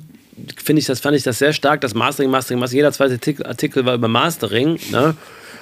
Jetzt ist ja auch wahrscheinlich dadurch, dass es dazu, seien es Budgets, seien die, sei es KI-Mastering und sowas, jetzt gibt es in den ganzen Bereichen, wo die Leute so im Amateur-, im Halbwissenbereich zu Hause sind, ne?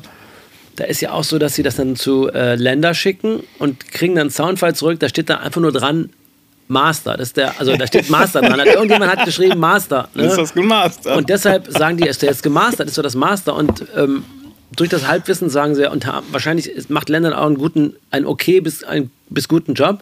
ja. Dann ist das halt für die jetzt das Thema und dann ist das, wird es auch nicht nochmal durch. Also dann ist das halt, ob das besser klingen könnte, sowohl durchs Mastering als auch durch die Produktion, als auch durch eine andere Bassdrum oder durch einen anderen Akkord. Ja. Das wird dann nicht mehr in Frage gestellt. das hat sich, glaube ich, krass geändert, seit es, seit es halt sowas gibt, Online-Mastering und so Geschichten gibt, anderes, ja. wo, wo die Denkweise sich nochmal ändert, wo ganz viele glauben, sie wissen jetzt, was der große Mythos ist.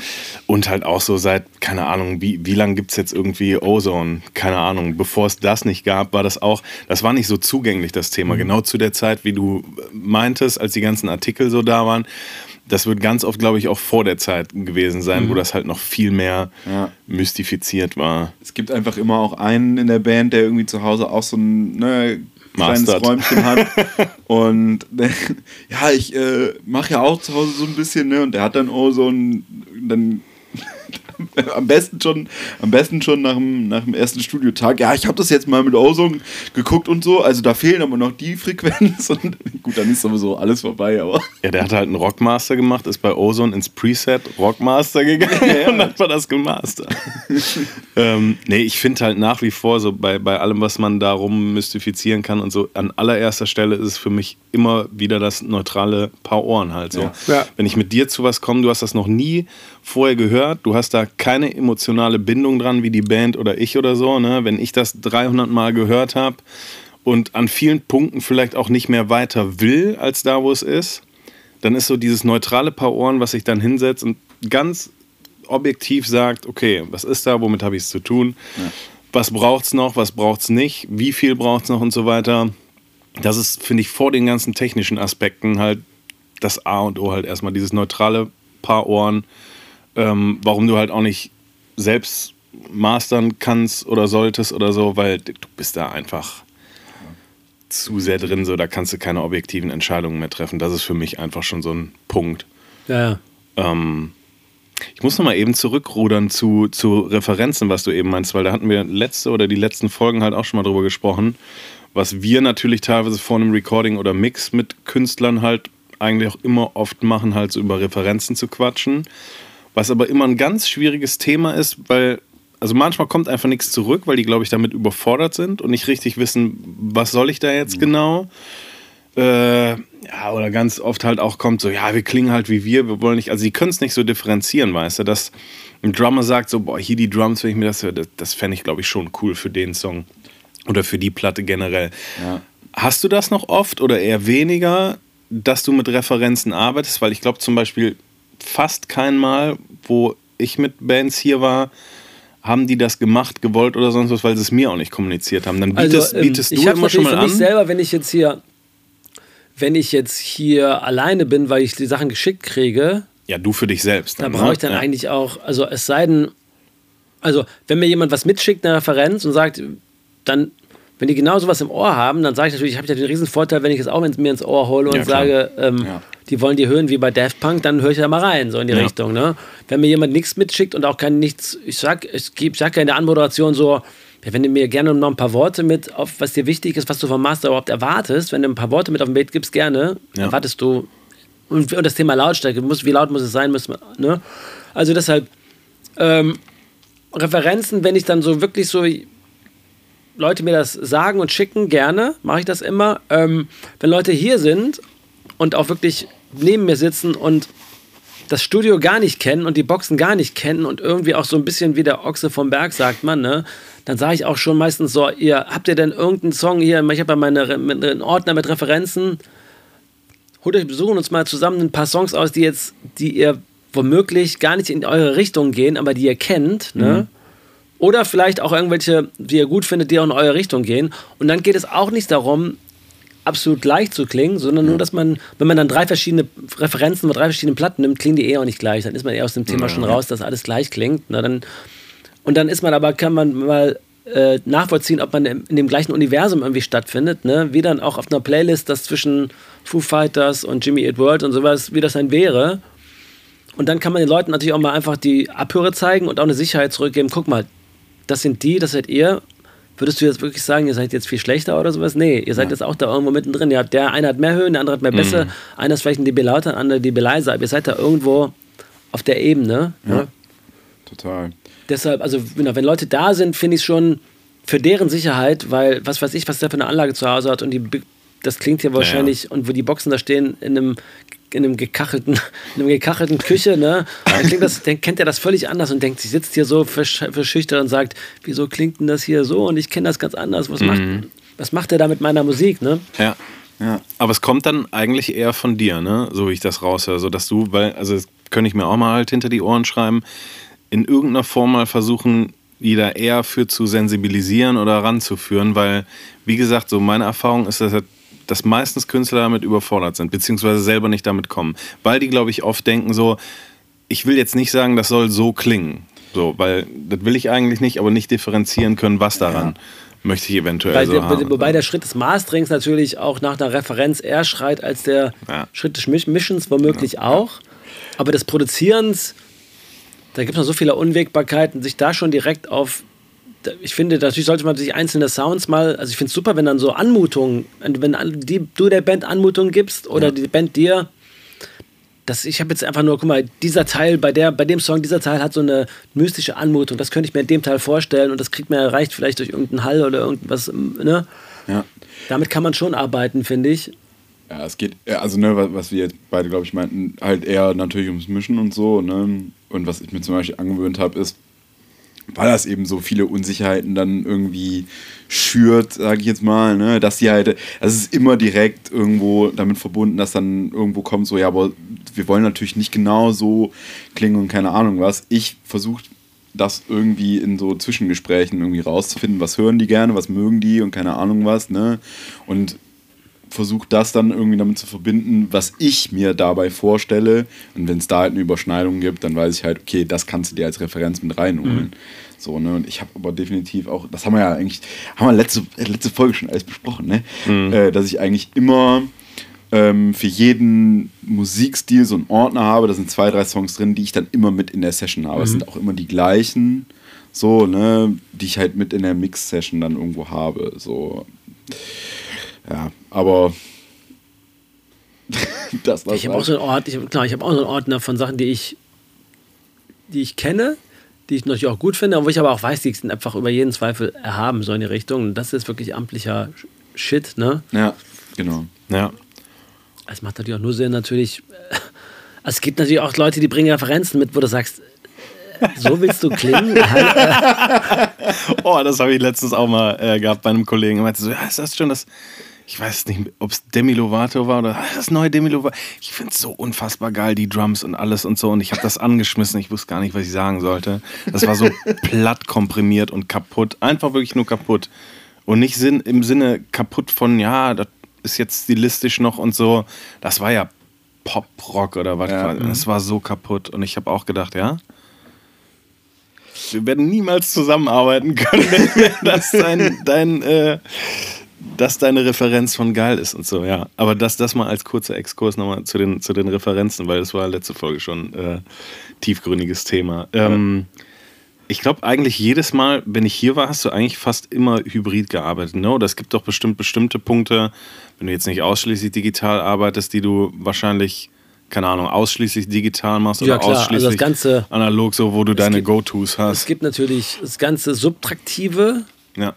Mache ich eigentlich immer digital. Also weil es natürlich, ähm, also es, vielleicht stimmt es auch nicht, vielleicht subtrahieren mit einem analogen auch, klingt auch besser als mit dem digitalen, aber so ein bisschen philosoph, äh, oder von mir ist addieren, so breitbandig addieren ist eher so mein digital, also auf einer, ne, breites Addieren ist eher so analog, ne? Und ein bisschen ankomprimieren, subtrahieren und auch das Ganze natürlich das Thema dynamische Cueing, das ganze analytische und sezieren und äh, mit dem chirurgischen Messer, das macht natürlich alles digital, weil es schnell ist, weil es cool ist, weil es automatisierbar, automatisieren ist ja auch so ein Ja, ja. Thema, ne? ne? Und das ganze Limiting ist auch dann, also auch digital, das Ganze dann auch die letzten paar dB gegen die Wand fahren, ist dann auch digital. Ne? Und ich sage jetzt auch, wenn also je mehr Fleisch in der Musik drin ist, je besser es aufgenommen ist, desto weniger ist auch Bedarf da hinten noch analog zu arbeiten, sage ich mal so. Ne? Aber es ist wirklich ein Unterschied, wenn du so sagst, ich sage, nenn's mal so, nenn's immer gerne so Logic-Produktion, wo du einfach nur so Logic-Plugins und sowas, ne? Ähm, da ist dann schon, also in so Sachen, die so hart und irgendwie so hart sind äh, und irgendwie auch noch irgendwie gar nicht so, die Sachen noch nicht so zusammengehen, erstmal vielleicht noch ein bisschen ähm, da alles noch separiert und sowas, da ist dann schon das Ganze zusammenbringen und irgendwie so ein bisschen Glue und analog irgendwie leichter als digital. Das ist aber auch, weil, weil Logic härter klingt als DAW, Kai. Als Pro Tools Nee, zum das meine ich natürlich nicht. Das, ähm, das meine ich natürlich nicht. Ähm, Logic Oh, ist da gibt es auch viele Kollegen, die das verfechten. Ähm, ich, natürlich klingt natürlich klingen die alle minimal anders, aber natürlich ist äh, eine Mikrobewegung in irgendeinem EQ, ist, das, macht das schon wieder zunichte. Ne? Also dann mischt man, dann würde man auch anders mischen halt einfach. Ne? Also das Hören tust du ja immer noch. Ne? Also ich hätte jetzt, ich würde, ich kenne und wir kennen alle kennen tausend Mixe, die geil klingen, auf, die auf äh, Cubase, auf Logic und auf Pro Tools gemacht worden sind. Ne? Ähm, also deshalb, da würde ich jetzt gar keinen Krieg, vom Zaun brechen. Nee, da bin wollen. ich auch raus mit unterschiedlich klingenden DAWs. Jetzt auch einfach immer wieder witzig, wie, in, in, wie es immer noch in YouTube-Videos, Zeitschriften und keine Ahnung was immer noch um analog versus digital geht und, ich, und Ja, ja. jeder von uns sich wahrscheinlich schon so lange was machen denkt, wieso ist das ein Thema? ist doch nicht, ich Also natürlich das ist das, und ist das hoch ehrenhaft, wenn Leute mit einem Analogpult und einer 2 Zoll und mit äh, 20 analogen Kompressoren eine Platte analog aufnehmen wollen und die einen rein analogen Weg, Produktionsweg durchschreiten, ist eine hoch ehrenvolle Ja. Aufgabe, die auch sehr gute Ergebnisse erzielen kann. Ist natürlich aber auf der anderen Seite auch, auch snobistisch, weil natürlich das ja sonst keiner, eigentlich kann sich ja keiner leisten und machen. Ja. Ne? Also das, Leute, die es machen wollen, sollen es machen und die werden gute Ergebnisse Ja. erzielen. Und die Leute, die sagen, ich bin Hybrid, werden auch gute Ergebnisse erzielen. Und dann Ja. geht es auch wieder eigentlich dann am, für mich am ehesten um die Musik dahinter. Ähm, Genau. Also ich bin immer noch stark inhaltlich getrieben. Ich höre auch lieber, ich kann es nicht ganz sagen, ich, natürlich, ein schlechter Mix nervt. Ne? Ein schlechter Mix nervt, schlechte Sounds nerven. Und dann würde ich auch sagen, boah, ja, wieso habt ihr jetzt euch nicht noch mehr Mühe gegeben? Aber eigentlich bin ich immer noch tendenziell finde ich die Idee gut, gute Musik zu hören, also kompositorisch gute und performance gute. Und wenn die dann schlechter klingt als irgendein Drag and Drop Logic Ga- Garage Band Zeug, dann ist das so, dann höre ich mir lieber den guten Song an. Ja, Obwohl ich dann, wie total. gesagt, dann schlage ich jetzt die Runde kurz und sagen, aber gebt euch doch trotzdem Mühe. Wenn ihr einen guten Song habt, dann gebt doch auf euch bei dem Aufnehmen auch Mühe, dann habt ihr alles. Ja, eben. Ja, und, und additiv bist du dann meistens analog dann Genau. quasi noch mit, ähm, ja, eigentlich fast immer mit dem Massive Passive unterwegs. Genau. Also die Kiste ist noch. Machst du kompressionsmäßig irgendwas noch analog oder auch alles ja, dann meistens ihr noch den, ähm, den Elysia Ah ja, ne? stimmt. Ja. und noch den Rockrüpel. Röhrenkompressor. Ah ja, stimmt. Ist, ist, ist, sind, das, sind das Daniels Lieblings? Ist, ist, sind es die großen Knöpfe? Das ist, ähm, Entschuldigung. Ich habe, ja, große, große Potis finde ich ganz toll. weiß ich nicht. Klingt, klingt automatisch schon besser. Ja, ja. Da musst du, dann hast du auch wahrscheinlich nur Plugins mit großen Protis. Ich bemühe mich, ja. ähm, naja, und alles, was halt so, so, so Pultec-Poti-Knöpfe, so, das ist schon so das Minimum. Oder, Oh, ja. oder hier beim, ähm, beim, beim ähm, LA 610 hier quasi, also 610 generell Preamp, der große Gain-Knopf Ja, und so, das das finde ich alles ganz toll. Ja. Ähm, nee, aber das ist halt auch immer so, was ich beim Mixen immer denke, so klar könnte man das oder könnte ich mit den Möglichkeiten, die ich habe, irgendwie noch mehr Low-End machen. Ich weiß auch eigentlich meistens, bevor ich hier hinkomme, dass das noch was mehr Low-End oder auch Luft haben kann oder so. Aber das sind dann so Sachen, da habe ich ehrlich gesagt keinen Bock, ein Plugin drauf zu schmeißen oder das mit irgendwas bei mir zu machen oder so. Wenn, wenn wir es hier bei dir durch ein, durch ein Massive Passive schicken können und so, Ja. weil äh, ist einfach auch ein Klang so, das, das lohnt sich einfach Ja. und macht einfach Spaß. Ähm, aber das ist ein cooles Hybrid-Setup so. So diesen ganzen subtraktiven Kram, da hätte ich analog, glaube ich, auch gar keinen Bock drauf. Das ist auch tricky, da irgendwie was zu finden, was dann manchmal so schmalband nicht irgendwie auch kann. Ne? Und So, also jetzt einfach mal nur so als Beispiel, du willst wirklich schmal was Ja, rausziehen. und und in aber der auch dieses Zeit ganze, halt das ganze auch. Thema dynamische EQs, ne? Oh ja. ja. Das gab es ja früher gar nicht, wie oft man das heutzutage dann doch benutzt, ne? Also, und ich finde das super. Also, ja. Ja, voll, das ist ein gigantisches Ding. Ne? Ich weiß noch, ich habe mir irgendwann am Anfang, habe ich mir mal von, von Behringer so einen analogen De-Esser gekauft. Stark. weil ich einen De-Esser brauchte. und den habe ich, glaube ich, nach zwei Tagen schon wieder zurückgeschickt, weil ich gedacht habe, das kapiere ich nicht. nee, und auch einfach nicht schön und so. Aber das ist ja generell einfach mit Plugins, was du halt gerade ja, bei Multiband-Geschichten und dynamischen und EQs, so, du siehst es halt auch alles. Du hörst es nicht nur, ähm, sondern du hast fast überall immer direkt einen Analyzer drin und, und siehst schon, wo irgendwelche Dinge passieren, zu viel, zu wenig und so weiter und so fort. Ja, gut, da versuche ich er immer so ein halt. bisschen nicht so oft drauf zu gucken. Dann. Aber ja, das ist schon echt Ja, wenn man wert, ne? analytisch wird komplett, dann ist es, aber das ist beim Mixing dann auch eher nochmal ein Problem als beim Mastering. So. Immer schön in Solo hören und mischen. so wie damals. Hat mal irgendeiner an der SAE zu mir gesagt, ja, Andi, den Solo-Knopf, den gibt's nicht umsonst. Ja. ja, ich habe auch noch, ich meine, in den Anfängen, wie viel man da einzeln gemischt hat, also dass man eine, da hat man eine halbe Stunde an der Bassdrum oder Snare rum EQt, ne, ohne überhaupt noch irgendwas anderes zu hören. Das würde ich heute gar nicht mehr aushalten und auch, auch keinen Sinn mehr drin sehen. Also heute würde ich sagen, klar, eine Minute, man weiß natürlich auch was, wie, wo, wie ich, ich weiß natürlich jetzt, wie ich, wie ich eine Snare haben will und was ich erreichen kann, aber eine Minute die Snare solo und dann immer im Verbund natürlich, also Das sind so die Anfänge. Ne? Ich weiß, das hatte ich in den Anfangsfolgen irgendwann auch mal erzählt. Bei mir hat das damals angefangen, dass ich mir irgendwelche DVDs oder so geholt habe. So, die, hat, die waren, glaube ich, auch vom Recording-Magazin oder so, halt mit Uli Pallemans damals in den 301 Studios in Köln. Und da war auch so ein schönes Blättchen dabei, wo dann genau stand, was er an der Kick gemacht hat, wie viel dB, wie viel. Da wusste ich noch nicht mal, was ein Q-Faktor ist und so. Ähm, dann habe ich gedacht, ja cool, wenn du das jetzt alles so einstellst, genau, plus 6, dann weiß ich noch, wie ich im Pro Tools EQ, da kannst du ja eintippen. Ja. Musst noch nicht mal drehen, sondern tippst ein, ähm, plus 6 dB und so weiter. Und habe dann alles so eingestellt, wie es im Heftchen stand. Und es klang halt trotzdem kacke. so. Das ist das Problem, wenn man da so analytisch rangeht und, und ja, das war be bevor sich das alles so entmystifiziert hat. Ja, das ist halt natürlich, also natürlich, was du eben sagtest, der große Vorteil von Erfahrung und von neu in Projekte rein, also nicht das Ganze gemischt zu haben, dass ich so ganzheitliches, ganzheitliche sehen, so der Song erstmal auf mich wirkt und nicht diese einzelne Bassdrum-Spur, Spur, ob du dann an der, ob du an der Bassdrum-Spur zehn, zehn Minuten geschraubt und editiert hast oder drei Tage, das weiß ich nicht, das ist mir auch egal. Ne? Aber das kannst du natürlich nicht losgelöst sehen. Du wirst Ja. immer noch denken, ist die Bassdrum jetzt wirklich cool geworden Ja. oder ist sie jetzt nicht?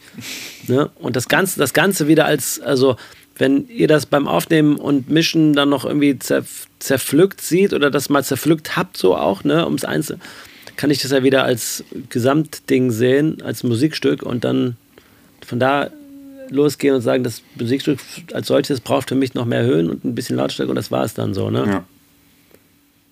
Ja, das ist, ne, bleibt dabei, dass das auf jeden Fall eins der, der wichtigsten Dinge beim Mastering irgendwo ist, ne? dass jemand, der halt nicht einfach Ewigkeiten dran gesessen hat, sagen kann, Leute, Ja.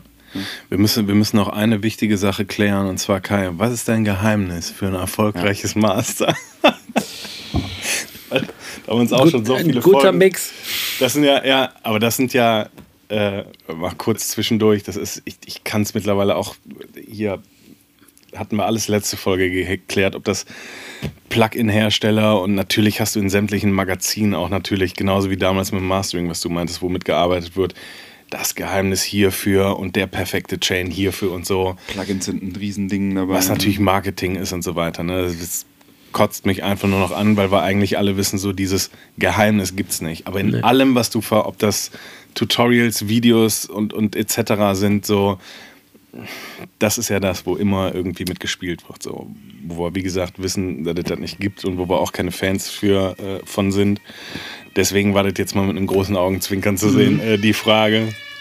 Ja, also ihr habt ihr ja jetzt verstanden, ne? Ihr könnt nur gute Master machen, wenn ihr Massive Passive habt. Anders geht nicht. Wir schreiben das alles nochmal detailliert auf, wie der Massive Passive einsteht und laden ja nochmal das Diagramm auf. Ja, aber ein guter Mix ist so. Äh, Geheimnis für ein gutes Master ist ein guter Mix, weil einen schlechten Mix kannst du auch aufhübschen, aber wird Also ich kein, ja dir an- wird kein also- cooler Mix mehr draus. Es ist ja manchmal so, dass man, da gibt es ja äh, gut und schlecht, ist ja, ist ja, also die Verhältnisse müssen natürlich stimmen. Es gibt manchmal Mixe, die irgendwie, wo Leute sagen, was ist denn das? Wo ich dann auch sage, das ist das, aber dann macht man vielleicht mal einfach Höhen drauf, ab drei geöffnet das Ganze und alle Verhältnisse sitzen und sowas und dann machst du einen einzigen EQ-Ding mal plötzlich nur ein Ding, es ist zwei Sekunden gegessen und alle schon so, was hast du denn gemacht? Das ist ja super. Ich, ich habe doch gar nichts gemacht. Ich bin einfach nur, wenn die Verhältnisse im Mix stimmen, dann machst du einen Griff, ne? Und dann ist das erstmal, also, dann ist die Frage, dann ist der, so gesehen ist die Mischung dann eigentlich gut gewesen, weil auf irgendeinem, irgendwie die, die Verhältnisse unter den Instrumenten irgendwie auch saßen und das Ganze stimmig ist, sozusagen. Ne? Also, das ist mir ja viel lieber, wenn ich dann von mir aus ab 1 Kilohertz 8 dB Höhen drauf, die also eine Shelf Höhen und das dann sitzt als ganz total scharfe, S scharfe Stimme und eine mummelige Snare. Das ist ja, dann so, oh, wie kriegst du das denn jetzt hin? Ne? Also da musst du ja gegen, gegenarbeiten. Ne? Ja, wo, wo es dann eigentlich noch mehr zerreißen würdest, wenn du dann Ja. äh, ne, noch mehr Höhen oder was weiß ich drauf gibst. Ne, total. Du machst doch bestimmt auch regelmäßig irgendwie Vinylmaster, ne? Heutzutage. Ja. Immer mehr und so weiter. Was kann man ja auch mal kurz drüber quatschen. Was ist so der, der Hauptunterschied oder der Anspruch an Vinylmaster im Vergleich zu einem normalen? Im Grunde ähm, Master. bin ich, mache ich da kaum, meistens kaum Unterschiede. Außer dass natürlich es gibt ein paar Aspekte, die, es gibt drei, vier Aspekte, die man dann wissen muss, wenn es einen Vinylmaster gibt. Es gibt erstmal die physikalischen Aspekte von Vinyl, so S-Laute, also Schärfe und Phasenlage Bass. Das sind so zwei Hauptaspekte, so die ganz oben, das geht nicht. Und manchmal hast du so auch dann, also Synthesizer-Sweeps, die dann so wirklich da oben bei 20 Kilohertz irgendwas machen, was man gar nicht hört, was so digital scheißegal ist. Das ist halt bei Vinyl total tödlich, sozusagen. Ne? Du musst schon gucken, dass da die S-Laute und das ganze Schärfe und die Becken und gerade so, gerade so Synthi-Sweeps, die man dann so plötzlich dann, hast du den bei 2 zwei, bis 4 Kilohertz und dann hast du nochmal eine Oktave drüber da oben, dass irgendwas rumfüttelt, weg Ja. damit. Ne? Ähm, das musst du darauf achten. Und die Phasenlage im Bass ist äh, bei Bandmusik eigentlich auch eher nicht der Fall. Da hast du meistens Mono, Bass, Drum, Mono, Bass. Wenn du natürlich elektronische Musik hast, hast du natürlich manchmal so einen Chorus-Bass oder, oder sowas. Da musst du dich gucken, ähm, dass es da, dass du da Mono bist. Das sind so zwei Aspekte, was physikalisch auf Vinyl nicht geht. Dann gibt es noch den Aspekt Laufzeit, wird auch oft unterschätzt. Das ist natürlich dann so eine Platte, man hinter sagen die Leute, ah geil, wir haben 60 Minuten Laufzeit, kannst du noch Vinylzeit machen? So, nee, ähm, nee. Äh, da müsst ihr dann zwei Songs, Doppelvinyl oder zwei Songs rausschneiden. Ach ja, echt? Äh, das ist ein Thema. Ne? Und natürlich dann die nicht notwendige, das die nicht, keine, nicht die Notwendigkeit, wahnsinnig laut zu werden. Aus zwei Gründen. Ähm, A, genau, aus dem Grund, weil man eine Menü ja wahrscheinlich eh immer auch einzeln auflegt. Du bist jetzt nicht in einem direkten Konkurrenzkampf in der Playlist. Also selbst wenn deine Vin- Vinyl 2 dB leiser ist als die davor, leg der, legst du die auf, dann hast du dann auch so, dann drehst du vielleicht deinen Lautstärke-Putti einen Zentimeter weiter, machst du wahrscheinlich je, eh, ich kenne jeden, der seine Vinyl auflegt, hat danach direkt die Hand am Lautstärke-Putti, ist halt einfach so, ne? Ähm, du bist nicht im direkten Konkurrenzkampf und Deswegen brauchst du da nicht irgendwie, ist zu erreichende Lautstärke eigentlich kein Thema. Ne? Und dann kann das Vinyl, wenn du nicht allzu hohe äh, Laufzeit hast, kann das Vinyl sogar noch arbeiten, du könntest sogar noch über das Vinyl auch Lautstärke quasi in das Vinyl reinfahren. Ne? Deshalb sind das die Aspekte, die ähm, das Vinylmaster und das digitale CD-Master unterscheiden, wobei natürlich erstmal beides einfach gut klingen soll und so klingen soll, wie der Kunde das haben, also wie es sein soll. Im Grunde ist ja so, ich mache ein Mastering, das soll gut klingen. Und wenn er sagt, dass ein Vinylmaster ist, dann sage ich dann, okay, es gibt dann die drei Aspekte, Lautstärke, Höhen, Bässe, die ich dann checke. Aber im Grunde soll doch dann die Vinyl hinterher genauso klingen wie, das, wie die CD. Die soll ja nicht anders klingen. Wir haben uns ja auf den Klang geeinigt. Ne? Ja. Und dann, wenn das physikalischen, wenn die physikalischen Gesetze dann, wenn das alles beachtet ist, dann ist das, muss der Überspieler das auf die Vinyl kriegen, dass es so klingt.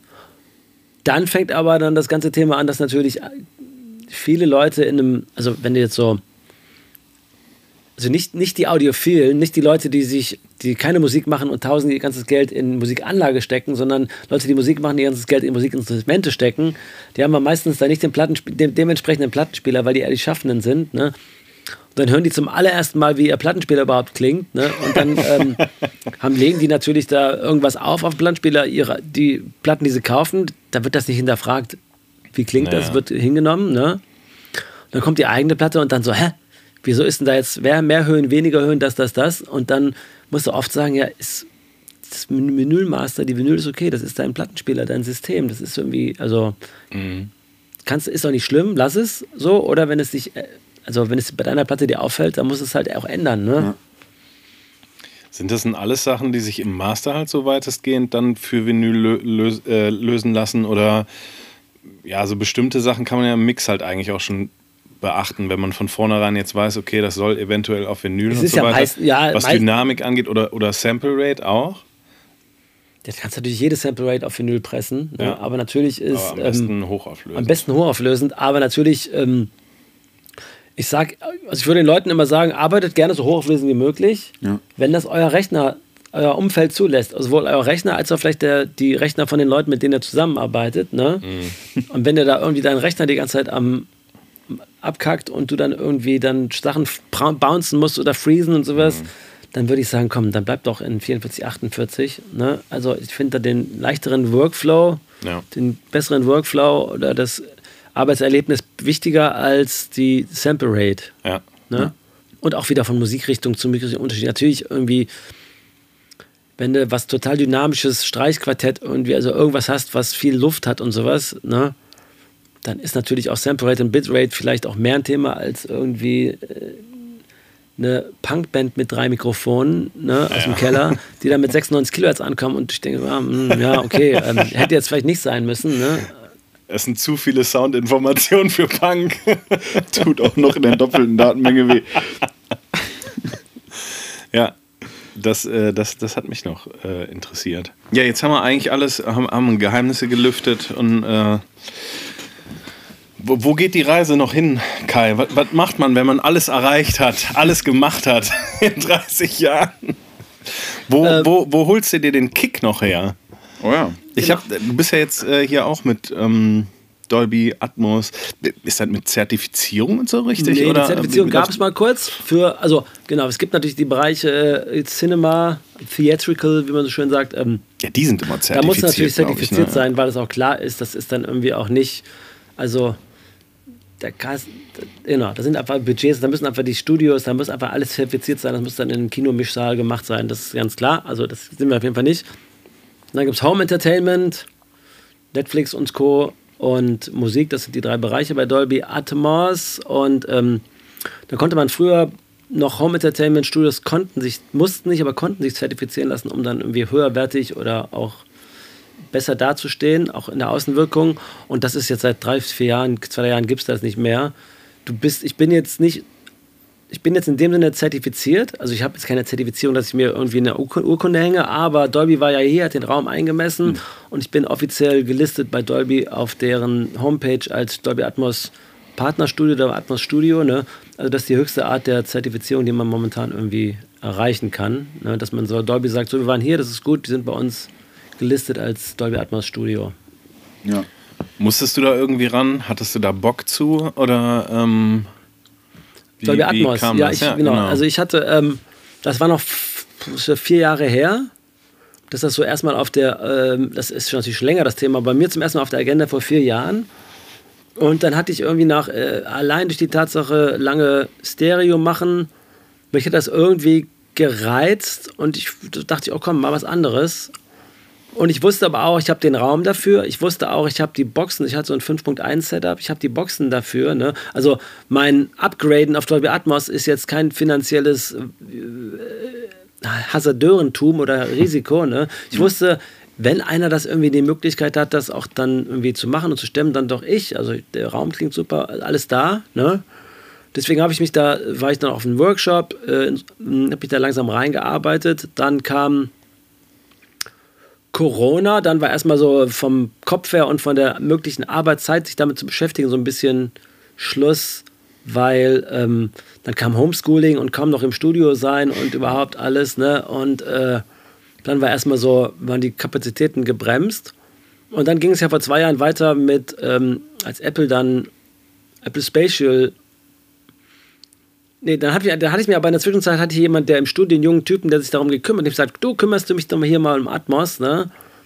Dann haben wir so, haben so ein bisschen weiter gemacht, dann hingen dann schon die Boxen langsam und das und das und das. Das war aber so nicht so ein Prozess, wo man sagt, komm, wir machen uns mal ein Wochenende, wir machen uns mal zwei Wochen den Laden dicht und installieren das alles. Und das war so ein langer Prozess während Corona. Und dann pünktlich zum Dolby, äh, zum Apple Spatial Start vor zwei Jahren waren wir am Start, hatten alles da, hatten halt noch, noch nicht wirklich was gemacht, so in die Richtung. Ne? Und ähm, dann ging es aber schnell natürlich, dann, wir konnten was machen, äh, wir wollten was machen und dann kam, hat man sich so die ersten Jobs gesucht. Dann kamen auch so die ersten Jobs, ne? Und ich muss auch sagen, ich finde es total nach 30 Jahren Stereo total schön, was anderes zu machen, was auch dann wirklich was anderes ist. Natürlich kann man, ähm, wenn man so sieht, ähm, wenn man für den Konsumenten so sieht, okay, vor zehn Jahren hattest du MP3, dann hast du jetzt vielleicht äh, also MP3-Streaming oder sowas oder kaufen bei äh, iTunes, dann hast du dann zehn Jahre später, ähm, kannst du sogar CD-Qualität kaufen, ne? Und dann nochmal zehn Jahre später oder jetzt kannst du irgendwie sogar HD kaufen, 2496 und natürlich kommt da ja so, das ist dann natürlich alles besser, aber das kommt bei den bei nahezu 99 Prozent der Konsumenten auch nicht als Verbesserung und Veränderung an. Das ist jetzt irgendwie, ja, das ist doch das Gleiche, so ungefähr. Ne? Mhm. Und das ganze Remastern und dann lauter machen, ist auch eine Veränderung der letzten Veröffentlichung, aber es war eigentlich immer das Gleiche vom, was anderes vom Gleichen, so in die Richtung. Während ja Dolby Atmos wirklich mal ein ganz anderer Ansatz ist und es auch mitunter anders klingt. Also ich habe zwei Produktionen, wie ich direkt gegeneinander, gegenüberstellen kann. Ich hatte, ähm, genau, deshalb finde ich es gut, das wollte ich sagen. Es war was anderes. Und das mitunter kann es auch anders klingen, obwohl ich jetzt zwei Produktionen direkt gegenüberstellen kann. Das eine ist ähm, Grand Brothers, das ist so eine Klavier-Elektro, also Gruppe, die im Kölner Dom und für den Kölner Dom eine Platte aufgenommen haben, im Kölner Dom. Das haben sie da aufgenommen, haben alles, haben re-empt Sachen, später Sachen, die sie noch nachbearbeitet haben, haben äh, Impulsantworten aus dem Kölner Dom aufgenommen. Und ich habe die Stereo-Mischung, Stereo-Mastering gemacht und auch den Dolby Atmos-Misch und. Und da ging es darum, jetzt können wir doch hier in Atmos mal richtig den Dom auch als Protagonisten da zeigen, ähm, dass es auch ganz alles anders klang. Da sind wir uns also, haben wir den Raum wirklich für die Atmos-Mischung erweitert und diese Mischungen sind auch anders. Also es ist schon auch, man hat, es ging nicht, so, ging nicht darum, alle Verhältnisse gleich zu behalten. Und dann habe ich kurz direkt danach gemacht die neue An My Kantereit als Dolby Atmos. Da ging es aber darum, ja, aber die Mischungsverhältnisse sollen schon irgendwie gleich bleiben. Ne? Mhm. Ja. Da ging es darum, sich dem Stereo Master äh, ähnlich zu sein, ne? aber natürlich die, den Raum zu erweitern. Ne? Auch das ist hörbarer, auch das ist da auf jeden Fall der Schritt, ist aber auf jeden Fall hörbarer als von 2496 zu 44.1 oder sowas. Ne? Ja. Deswegen waren das aber jetzt mal exemplarisch zwei Beispiele dargestellt, was geht. Man kann sagen, Stereo ist ein Thema, wir machen Atmos, wir machen das, Kai, mach mal. Ne? Oder mach mal bitte eine Atmos-Version von dem Stereo-Mix. Ne? Ja. Aber auf jeden Fall, beides fand ich gut, beides klappt auch gut. Ne? Und natürlich den Kölner Dom als Protagonisten zu zeigen, funktioniert natürlich auch viel besser als bei an Malkantereit äh, den Raum als Protagonisten zu zeigen meiner Band. Äh, also das ist ja auch irgendwie Quatsch, da jetzt irgendwie das Riesen, da jetzt die das, auf, das Riesenfass aufzumachen. Deshalb ist auch Musik, musikrichtungsabhängig auch, wie viel man da machen will und kann. Ne? Also alles, man kann, ich würde sagen, man kann realistische Räume gut zeigen, so also ein paar Sachen, die man gut zeigen kann, ne? Und ein bisschen aufmachen den Raum, aber man kann in der, in der Band, in einem Band, in einem realistischen Umfeld nicht die Leute wandern lassen oder dann ja. kann die Gitarre nicht um dich rum und das ist ja auch alles Quatsch und sowas, ne? Während genau gegenüber äh, kannst du natürlich bei einem elektronischen Dings, da können natürlich schon irgendwie Sachen fliegen und machen und irgendwas, ne? Deswegen ähm, würde ich sagen, das sind beide Ansätze, den Realismus erhöhen bei, bei echten Produktionen oder vielleicht auch die, einfach die künstliche Räumlichkeit von elektronischen Produktionen einfach ähm, leben zu lassen. Ne? So. Und dazwischen gibt es natürlich auch noch Sachen, also natürlich bei äh, Bandproduktionen kannst du auch mal einen, eine Hallfahne nach hinten fahren und sowas. Ne? Ja. Also ist das nicht so. Aber die Protagonisten sollten schon räumlich äh, stehen bleiben. Ne? Ja. Ja, das eine ist so ein bisschen dafür gemacht und das andere soll dafür gemacht werden, so, ne, für das Format gemacht werden. Also wie der Dom, ne, wie du ja mhm. schon beschreibst. Da ist ja offensichtlich, dass man damit die Größe irgendwo besser abbilden kann als im, im Stereobild, mhm. so, ne. Finde ich super spannend. Was, was ich neben dem, also generell ist es super spannend, aber was ich neben dem generell super spannenden, spannend finde, ähm, nee, ist, dass es halt eigentlich ja noch relativ am Anfang steht, beziehungsweise für dich, Kai, ja auch, ähm, ab dem Zeitpunkt, wo du jetzt alles dann äh, vom Setup hast und, und äh, die Atmos Master machst und so, weil ähm, bin mega gespannt, wo dafür der Markt so am meisten ist, so wer da, wo die Konsumenten und so weiter sind, weil ich habe selber auch nur einmal, glaube ich, irgendwie über Apple ausprobiert und mal, mal angemacht und so und bin aber auch noch nicht so richtig im, im Thema drin. Wie ist das denn jetzt für, für Leute, die das interessiert? So, wie würdest du so das optimale Hörerlebnis dafür empfehlen? So reicht das jetzt zu sagen, okay, Earpods rein, äh, keine Ahnung, auf Apple Music angemacht und ich glaube, einstellungsmäßig ist das irgendwie beim iPhone oder so sowieso immer aktiv, dieses 3D-Audio oder so? Kannst du auf jeden Fall ausstellen. Nee, das oder ist jetzt eigentlich so autom automatisch aktiv. Also wenn bei iTunes, ähm, äh, bei Apple Music heißt es ja, Apple ja. Music ähm, ähm, das liegen immer, die Stereo-Mischung und die Atmos-Mischung liegen immer parallel an. Die werden parallel quasi abgespielt. Ne? Also es gibt mhm. auch nicht so, auch wenn, wenn, wenn ähm, Taylor Swift Atmos gibt, gibt es noch eine Stereo-Version davon. Ja, ja. Auch, dann, wenn man Stereo hört, ist auch kein Downmix vom Atmos, das ist eine gemachte Stereo-Mischung. Und bei Apple ist es so, beim ganz normalen Grundeinstellungen, dass wenn Dolby Atmos erkannt wird und auch die dazugehörigen Abspielmöglichkeiten das hergibt, sprich AirPods, AirPods Max und sowas, oder auch ähm, Apple ist es auch so, wenn Apple ein ähm, ähm, Bluetooth-Gerät als Kopfhörer erkennt. Also wenn dann da, wenn Apple weiß, ah, das ist jetzt nicht eine JBL Soundbar, sondern das ist ein Kopfhörer, mhm. dann spielen die das auch, dann, dann, wissen die, ah, Kopfhörer kann ich ja Dolby Atmos abspielen. Es liegt, Taylor Swift Atmos liegt an, Kopfhörer, sei es von Apple oder von Samsung, liegt auf der anderen Seite an, dann spielen wir doch mal Atmos ab. Ne? Ja. Ähm, Deshalb ist das natürlich die schnellste und die leichteste und die günstigste Möglichkeit für jeden, das mal zu hören. Dann kann er auch, ich kenne mich jetzt nur mit dem iPhone aus, auch da in die Einstellungen gehen. Da muss man in die Einstellungen äh, Lautstärke oder Abspieleinstellungen gehen oder kann man dann auch einfach von, also nicht in Apple Music selber in der App, sondern in, der, in den Grundeinstellungen kann man dann äh, Atmos ein- und ausschalten. Ne? Und dann kann man dann, springt man zwischen Stereo und Atmos kann das demzufolge auch mal den Unterschied für sich hörbar machen. Ne? Und dann gibt es noch Workarounds, wenn dann irgendwie, man kann auch mit einem Kabelkopfhörer da reingehen, wenn man noch so einen Adapter hat. Aber dann wird das von, von, vom iPhone oder vom anderen Telefon wahrscheinlich genau, Apple genauso nicht als Kopfhörer erkannt. Ne? Und da musst du bei Apple so mindestens reingehen und sagen, Dolby Atmos immer abspielen. Und dann spielt er eigentlich, wie das jetzt geht, weiß ich nicht. Spielt er immer Dolby, alles als Dolby Atmos ab. Mhm. Wie, das, wie das jetzt geht, was er da macht, weiß ich nicht. Bei einem ganz normalen Stereo-Mix. Ne? Auf jeden Fall kann man auch mit ganz normalen Kabel-Kopfhörern ähm, auf einem iPhone Apple Music Dolby Atmos hören. Genau. Und meinen Kunden schicke ich dann sowohl immer zum Absegnen ein MP4, das ist dann also das ist dann so, ich, ich sag meinen Kunden immer, wenn du in so einer iPhone-Welt unterwegs bist, dann mach das MP4 auf, dann kann das direkt über deinen, über, kannst es äh, direkt hören. Oder ein binauralisiertes WAV und das kannst du dann eigentlich überall hören. Auf, kannst, du auch, kannst du dir auch eigentlich auf CD spielen und seinen CD-Spieler, da musst du halt dann nur einen Kopfhörer dran hängen und dann hast du auch das Binauralisierte ist ja in dem Waff mit drin. Ne? Also die, das Reinrechnen der, der Met des, äh, des Binauraliger, genau, der Verräumlichung.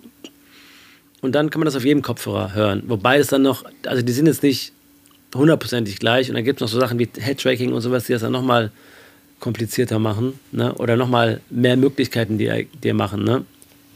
Mit dem Headtracking ist interessant so, ne? Das kenne ich irgendwie von Waves und so weiter, über diesen Bluetooth-Adapter Ja. und so weiter und so fort. Können das denn zum Beispiel bestimmte AirPods oder Ja. so? Also da, bin- ja. Das ist dann. Also ich sag mal, ja, die haben jetzt schon wieder, also der AirPod Pro, Ja. Diese neuen AirPods, AirPods Max, die können das alle. Und, Dann macht es ähm, natürlich richtig Spaß. Ja. Aber auch die, Ja, so halb 50-50. Also ja? die einen sagen, das macht Spaß und die anderen sagen, boah, das, ich will mich nicht in, ich will, ich will da auch, also so, du hast den Protagonisten vor dir, den Sänger, und dann drehst du den Kopf und dann ist er auf dem linken Ohr und dann drehst du den Kopf wieder, ist er am rechten Ohr. Ja. Das willst du ja auch nicht unbedingt, ne? Also ja, das ist die Frage halt. Äh, willst du so ein festes Bild haben, was halt sehr dreidimensional klingt?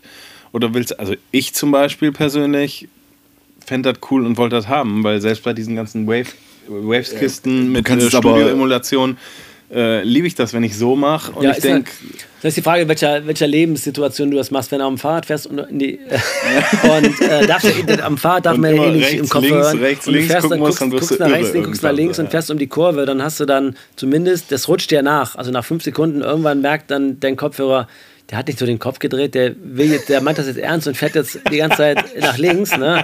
Irgendwann nach fünf bis zehn Sekunden sagt, der, sagt dann Apple, sagt dann der Kopfhörer, okay, da muss ich wohl mal nachjustieren, dann rutscht, rutscht das wieder ja, den gut, das ne? ist nervig. Aber ähm, es ist schon ein Eingriff in irgendwas, wo dann viele Produzenten und Musikschaffende sagen, ey, nee, das ist irgendwie, da wird auch, ich finde es auch, also es ist auch, da muss man aufpassen, dass Atmos und so Sachen nicht von der Musik ablenken. Ich will ja irgendwie Ja. weiterhin Musik hören und nicht äh, Effekt, Effekte, also ich will mich nicht ablenken lassen. Das ist auch so, dass das immer eine gewisse, bei Atmos-Mixen, bei Stereo-Mischen natürlich genau, ich meine, natürlich ist es genau das gleiche mit Stereo-Mischung und jetzt dann irgendwelche äh, Mel Melodyne, äh, Melodyne oder ähm, Autotune-Effekte und über die ersten Digital-Delays, irgendwie sowas, da darf ja auch nicht sowas auch ähm, die Hand übernehmen über so einen Song. Ne? ja. Also es gibt natürlich Musik, also in vielen Musikrichtungen. Es gibt Musikrichtungen, die natürlich davon leben, dass sowas die Hand übernimmt, ne? aber deshalb ist es da auch so, finde ich, wichtig, dass natürlich weiterhin der Hörer eigentlich an der Musik interessiert sein müsste und nicht an den Effekten und sowas. Ne? Und Ja. das passiert natürlich durch Headtracking. Hm. Ja. Ist auch nochmal eigentlich ein bisschen losgelöst, glaube ich, von dem, von dem reinen Dolby Atmos Gedöns zu sehen, auf jeden Fall. Ne? Ich glaube halt, dass es eh ein Unterschied ist, ne? wenn wir da mit unserem Kram halt drauf gucken, wie wenn jetzt meine Mutter da drauf guckt. Ne? ähm, das ist auf jeden Fall definitiv zwei Unterschiede. Ich meine, das haben wir ja eben auch schon mal ne, irgendwie drüber gesprochen und das letzte Mal, als wir hier waren, haben wir auch schon irgendwo darüber gesprochen. Ne? Für wen ist das am Ende? Wo landet das am Ende? Ne? Wie ist das irgendwie, ne, wie, wie wird der Zugang auch dazu gebaut für den, für den User und so, ne, das finde ich halt vor allen Dingen, glaube ich, gerade so das Spannende, ne, dass für mich das total spannend ist als, als audiophiler Typ. 100 Prozent, ne, gar keine Frage. Also im Grunde ist natürlich ein bisschen, glaube ich, wie, wie womöglich das von Mono auf Stereo war, ne? dass es im besten Fall uns interessiert, aber niemanden anders. Ne? Und der ganze Hörer dann einfach sagt, ich habe jetzt hier mir 2020 ein Auto gekauft, okay, mit Anlage mach. Und dann 2025 kaufe ich mir das nächste Auto und sage, komm, Anlage mach. Ne? Oder den nächsten Smart TV oder was weiß ich. Oder ich komme jetzt, äh, wir investieren mal, Schatz, wir investieren mal in die neue Sonos-Anlage mit vier Speakern in einem Raum, so in die Richtung. Ne? Mach mal. Und das ist dann einfach, man ganz natürlich einfach weiterhört in Atmos und plötzlich anders und dann vielleicht denkt, boah, das neue Auto, der andere klingt ja viel besser und dann denkt man natürlich, dass das neue Auto und checkt gar nicht, dass das ein Atmos-Ding Ja. ist. Ne? Ja. Also im Grunde sollte das ja, die, so gesehen sind die technischen Hürden natürlich total gering mit, ich drücke auf Apple Music, auf, so ein, auf eine App, drücke auf Play, mach die Dinger rein, habe ich schon Dolby Atmos, ohne es zu wissen. Die technischen Dinger sind natürlich total gering, obwohl natürlich da ein Ja. viel größerer Aufwand hintersteckt, als hinter so einer Stereo-Mischung, die über, ganz normal über ein Stereo, also wir wissen wir ja alle, so eine Stereo-Mischung ist ja auch im was Bildformate angeht, 1000 Bildformate, Kompression, Nerv, irgendwie, dann kann der das nicht abspielen und sowas. Ja. Stereo Waff, ich würde seit 30 Jahren ist das das Gleiche, was überall abgeht. Jeder immer das Gleiche, kein No Questions Asked so in die Richtung. Es ist so simpel. Ne? Ich bin mal gespannt, wo die Reise dahin geht. So, ob, ob das, wo der Markt ist, wie der, ob es aber so größer wird, das zurück oder das genau. eine coole Sichtweise darauf, ne? Das ist, oder was heißt eine coole von unserer Seite eigentlich keine coole, weil es halt für uns aufwendiger ist, ne? Und ne, wie wird es dann vergütet am Ende des Tages, ne? Ist ja auf jeden Fall irgendwo für uns zumindest ein Thema. Ähm, ne, aber dass quasi dem, dem User es einfach gegeben wird, ohne dass der das benennen kann, ne? So, ne? Es ist jetzt schon auch gefährlich, dass jetzt, also plötzlich Universal schreibt jetzt plötzlich, ich weiß nicht seit wann, einfach so Produzentenbeträge, ja, und dann noch abgeben mit Dolby Atmos, ne? und dann alle so, was, Äh, wie Dolby Atmos Mehrarbeit, nicht mehr bekriegen, warum? Und dann ähm, haben auch viele Produzenten, also das ist auch so halbe halbe, die einen sagen geil, die anderen sagen, boah, ey, nee, das ist mir zu, weiß noch gar nicht, das, ich kenne das Format nicht, ist mir viel zu, Abspielwege noch viel zu diffus und sowas, da hab keinen Bock drauf, ne? Und da muss man natürlich darauf achten, dass jetzt auch im schlimmsten Fall würden die Produzenten ja sagen, ich hatte das letztens, dass ich einen Atmos-Mix bewerten sollte, der jetzt auch gerade hoch in die Charts eingestiegen ist. Ähm, wo ich dann gesagt habe, ja, also faktisch ist das Atmos. Ist, also theoretisch, also werden alle, alle Levels werden, alle Levels, alles wird in, Rahmen eingehalten, aber das ist jetzt ein Stereo-Mix, wo hinten ein bisschen Hall ist. Also ich finde jetzt kein, das ist das Gleiche, ne? Und da ist dann die Frage, Natürlich können dann Produzenten, die keinen Bock drauf haben, auch sowas machen und ihrem Logic äh, einen Atmos-Mix abgeben, der faktisch äh, den, den, Norm, den Atmos-Normen entspricht, aber natürlich keinen Mehrwert gibt. Ne? Und wenn sowas oft passiert, dann verwässert man natürlich auch das neue Format und äh, sagt dem, sagt dem auch dem interessierten User, sei es Musikhörer, auch vielleicht aber auch Musikmachende, die sagen, oh, jetzt guck mal, der hat jetzt mein, bin Fan von dem, jetzt lass mal den Atmos-Mix hören, ist gar kein Unterschied. Der ist ja auch gar nicht, also ist auch viel Halbwissen dabei überall, ne? Ja. Also das fand ich ein bisschen schade, dass man sagt, oh, dann, wenn ich dann einen mache, dann doch lieber bewusst, ich will nicht sagen richtig, sondern bewusst irgendwie, ne? So, also Ja. da muss doch schon irgendwie ein Unterschied da sein, Ich glaube, um es muss auch, Mehrwert rauszuholen. ich glaube, es muss auch irgendwie noch so ein bisschen mehr Aufklärung irgendwie in dem Thema so daher, weil selbst ich habe mich immer mal damit beschäftigt und so, ne, aber du merkst, es sind immer noch so viele Fragen so, ja, und wo und wie und muss ich noch was einstellen und muss ich bestimmte Kopfhörer haben oder muss es nicht sein oder ist es auch so cool und so weiter. Das ist, glaube ich, ganz breit gefächert in potenziellen Ja, und natürlich, wie gesagt, ich Konsumenten. eben sagt ja eben Waff, seit, seit 30 Jahren abspielt drauf Play, alles klappt, ne? Ja, ja. Bei dann, du sagst, muss ich, muss ich das und das haben, Kopfhörer, dann weißt schon äh, vor zwei Jahren so, ach ja, dann brauche ich ja dann die AirPods, ja, und dann aber auch das Betriebssystem, ne? Und Ja, dann musst du wieder an deiner, an so Kleinigkeiten, dann, nee, du musst dann erstmal das Apple-Betriebssystem ändern, ne? Aber wir reden jetzt, genau, also ist jetzt, es ist zwar, Apple ist der Pusher jetzt die letzten zwei Jahre, ne? Natürlich können das auch noch Amazon und Tidal. Und natürlich gibt es ähm, auch nicht nur AirPods, wo es abgespielt werden kann, aber auch so, sowohl, was ich auch gar nicht, also es ist ein bisschen, frag, ein bisschen fragwürdig zum Beispiel, es wird sogar gesagt, wenn ich hier auf Play drücke, ne? Also nicht mit Kopfhörern, sondern so, dass der Dolby Atmos abspielt. Aber das ist ja wirklich in dem Sinne Quatsch, weil natürlich ähm, die Kiste sowieso aus allem Stereo, aus dem Stereo, also die Kiste spielt ja nicht, ich halte gerade ein äh, iPhone in die Höhe, die Kiste spielt ja nicht einfach Stereo ab aus irgendeinem, ne, die macht ja auch schon irgendwie 1000, äh, es ist 1000 ähm, DSP-Leistung irgendwie, Ja. das wird ja auch, wenn die drehst, passiert fast nichts und sowas, die ist ja schon an sich schon ein ganzer, ganzes Ding, ne, da glaube ich, ist der Schritt zwischen dem Stereo und einer Dolby Atmos-Mischung, da ist, glaube ich, Quatsch, weil die größte, die DSP in der Kiste macht, glaube ich, das Ja. macht, macht mit beiden das Größte, ne? Ja, total, auf jeden Fall. Ne? Aber da ist es ja dann quasi auch schon wieder, ne? Das ist dann Mhm. äh, was, was irgendwie der, der Konsument irgendwo wiedergeben kann. Mein Mhm. Handy kann jetzt Dolby, Dolby Atmos abspielen und weiß aber gar nicht, was das heißt, so, ne? Weiß noch nicht mal annähernd. Also, Aber marketingmäßig funktioniert es dann wahrscheinlich auch relativ ja, das meine ich. gut, ne? Ne? Genau, ja. Genau, richtig. Das ist dann halt der Marketing-Move so. Ne? Also ich wage sogar zu bezweifeln, dass wenn ich, was weiß ich, ey, meiner Frau, meine Frau fragen würde, was ist Mono, ich denke nicht, dass sie das beantworten kann. Ne? Die hört mich das zwar 150 Mal am Tag Mhm. sagen, aber es bleibt ihr trotzdem Das ist egal. doch dieses, ähm, dieses, das ist doch dieses von Michael Ende, das Buch, ne? An dem Michael Emde heißt er dann. Ja. ja, Kai, vielen Dank für deine Zeit, deine Gastfreundschaft wie immer. Gerne. Ich habe noch so circa acht Songs äh, zu mischen, die du noch mastern müsstest. Ja, stimmt, Also, da haben wir noch ein paar. wir sehen uns gar nicht so unbald äh, Genau. wieder. Wenn ich, wenn ich dann mal wieder regelmäßig zum Arbeiten komme und nicht wieder irgendein Kind krank ist. Aber äh, sollte, sollte vor Sommer, glaube ich, alles noch klappen. Okay, ich bin hier. Ja, super. Dann- Ich mache noch zu. Ich wollte auch noch. Ähm, So, ich gehe jetzt mir jetzt erstmal ein Schokolädchen beim Tom holen. Kommst du mit? jetzt müssen wir doch mal hier. Ist Phase? Der Tonstudio-Podcast mit Daniel Kemper und Andy Paulsen. Jeden Monat eine neue Folge.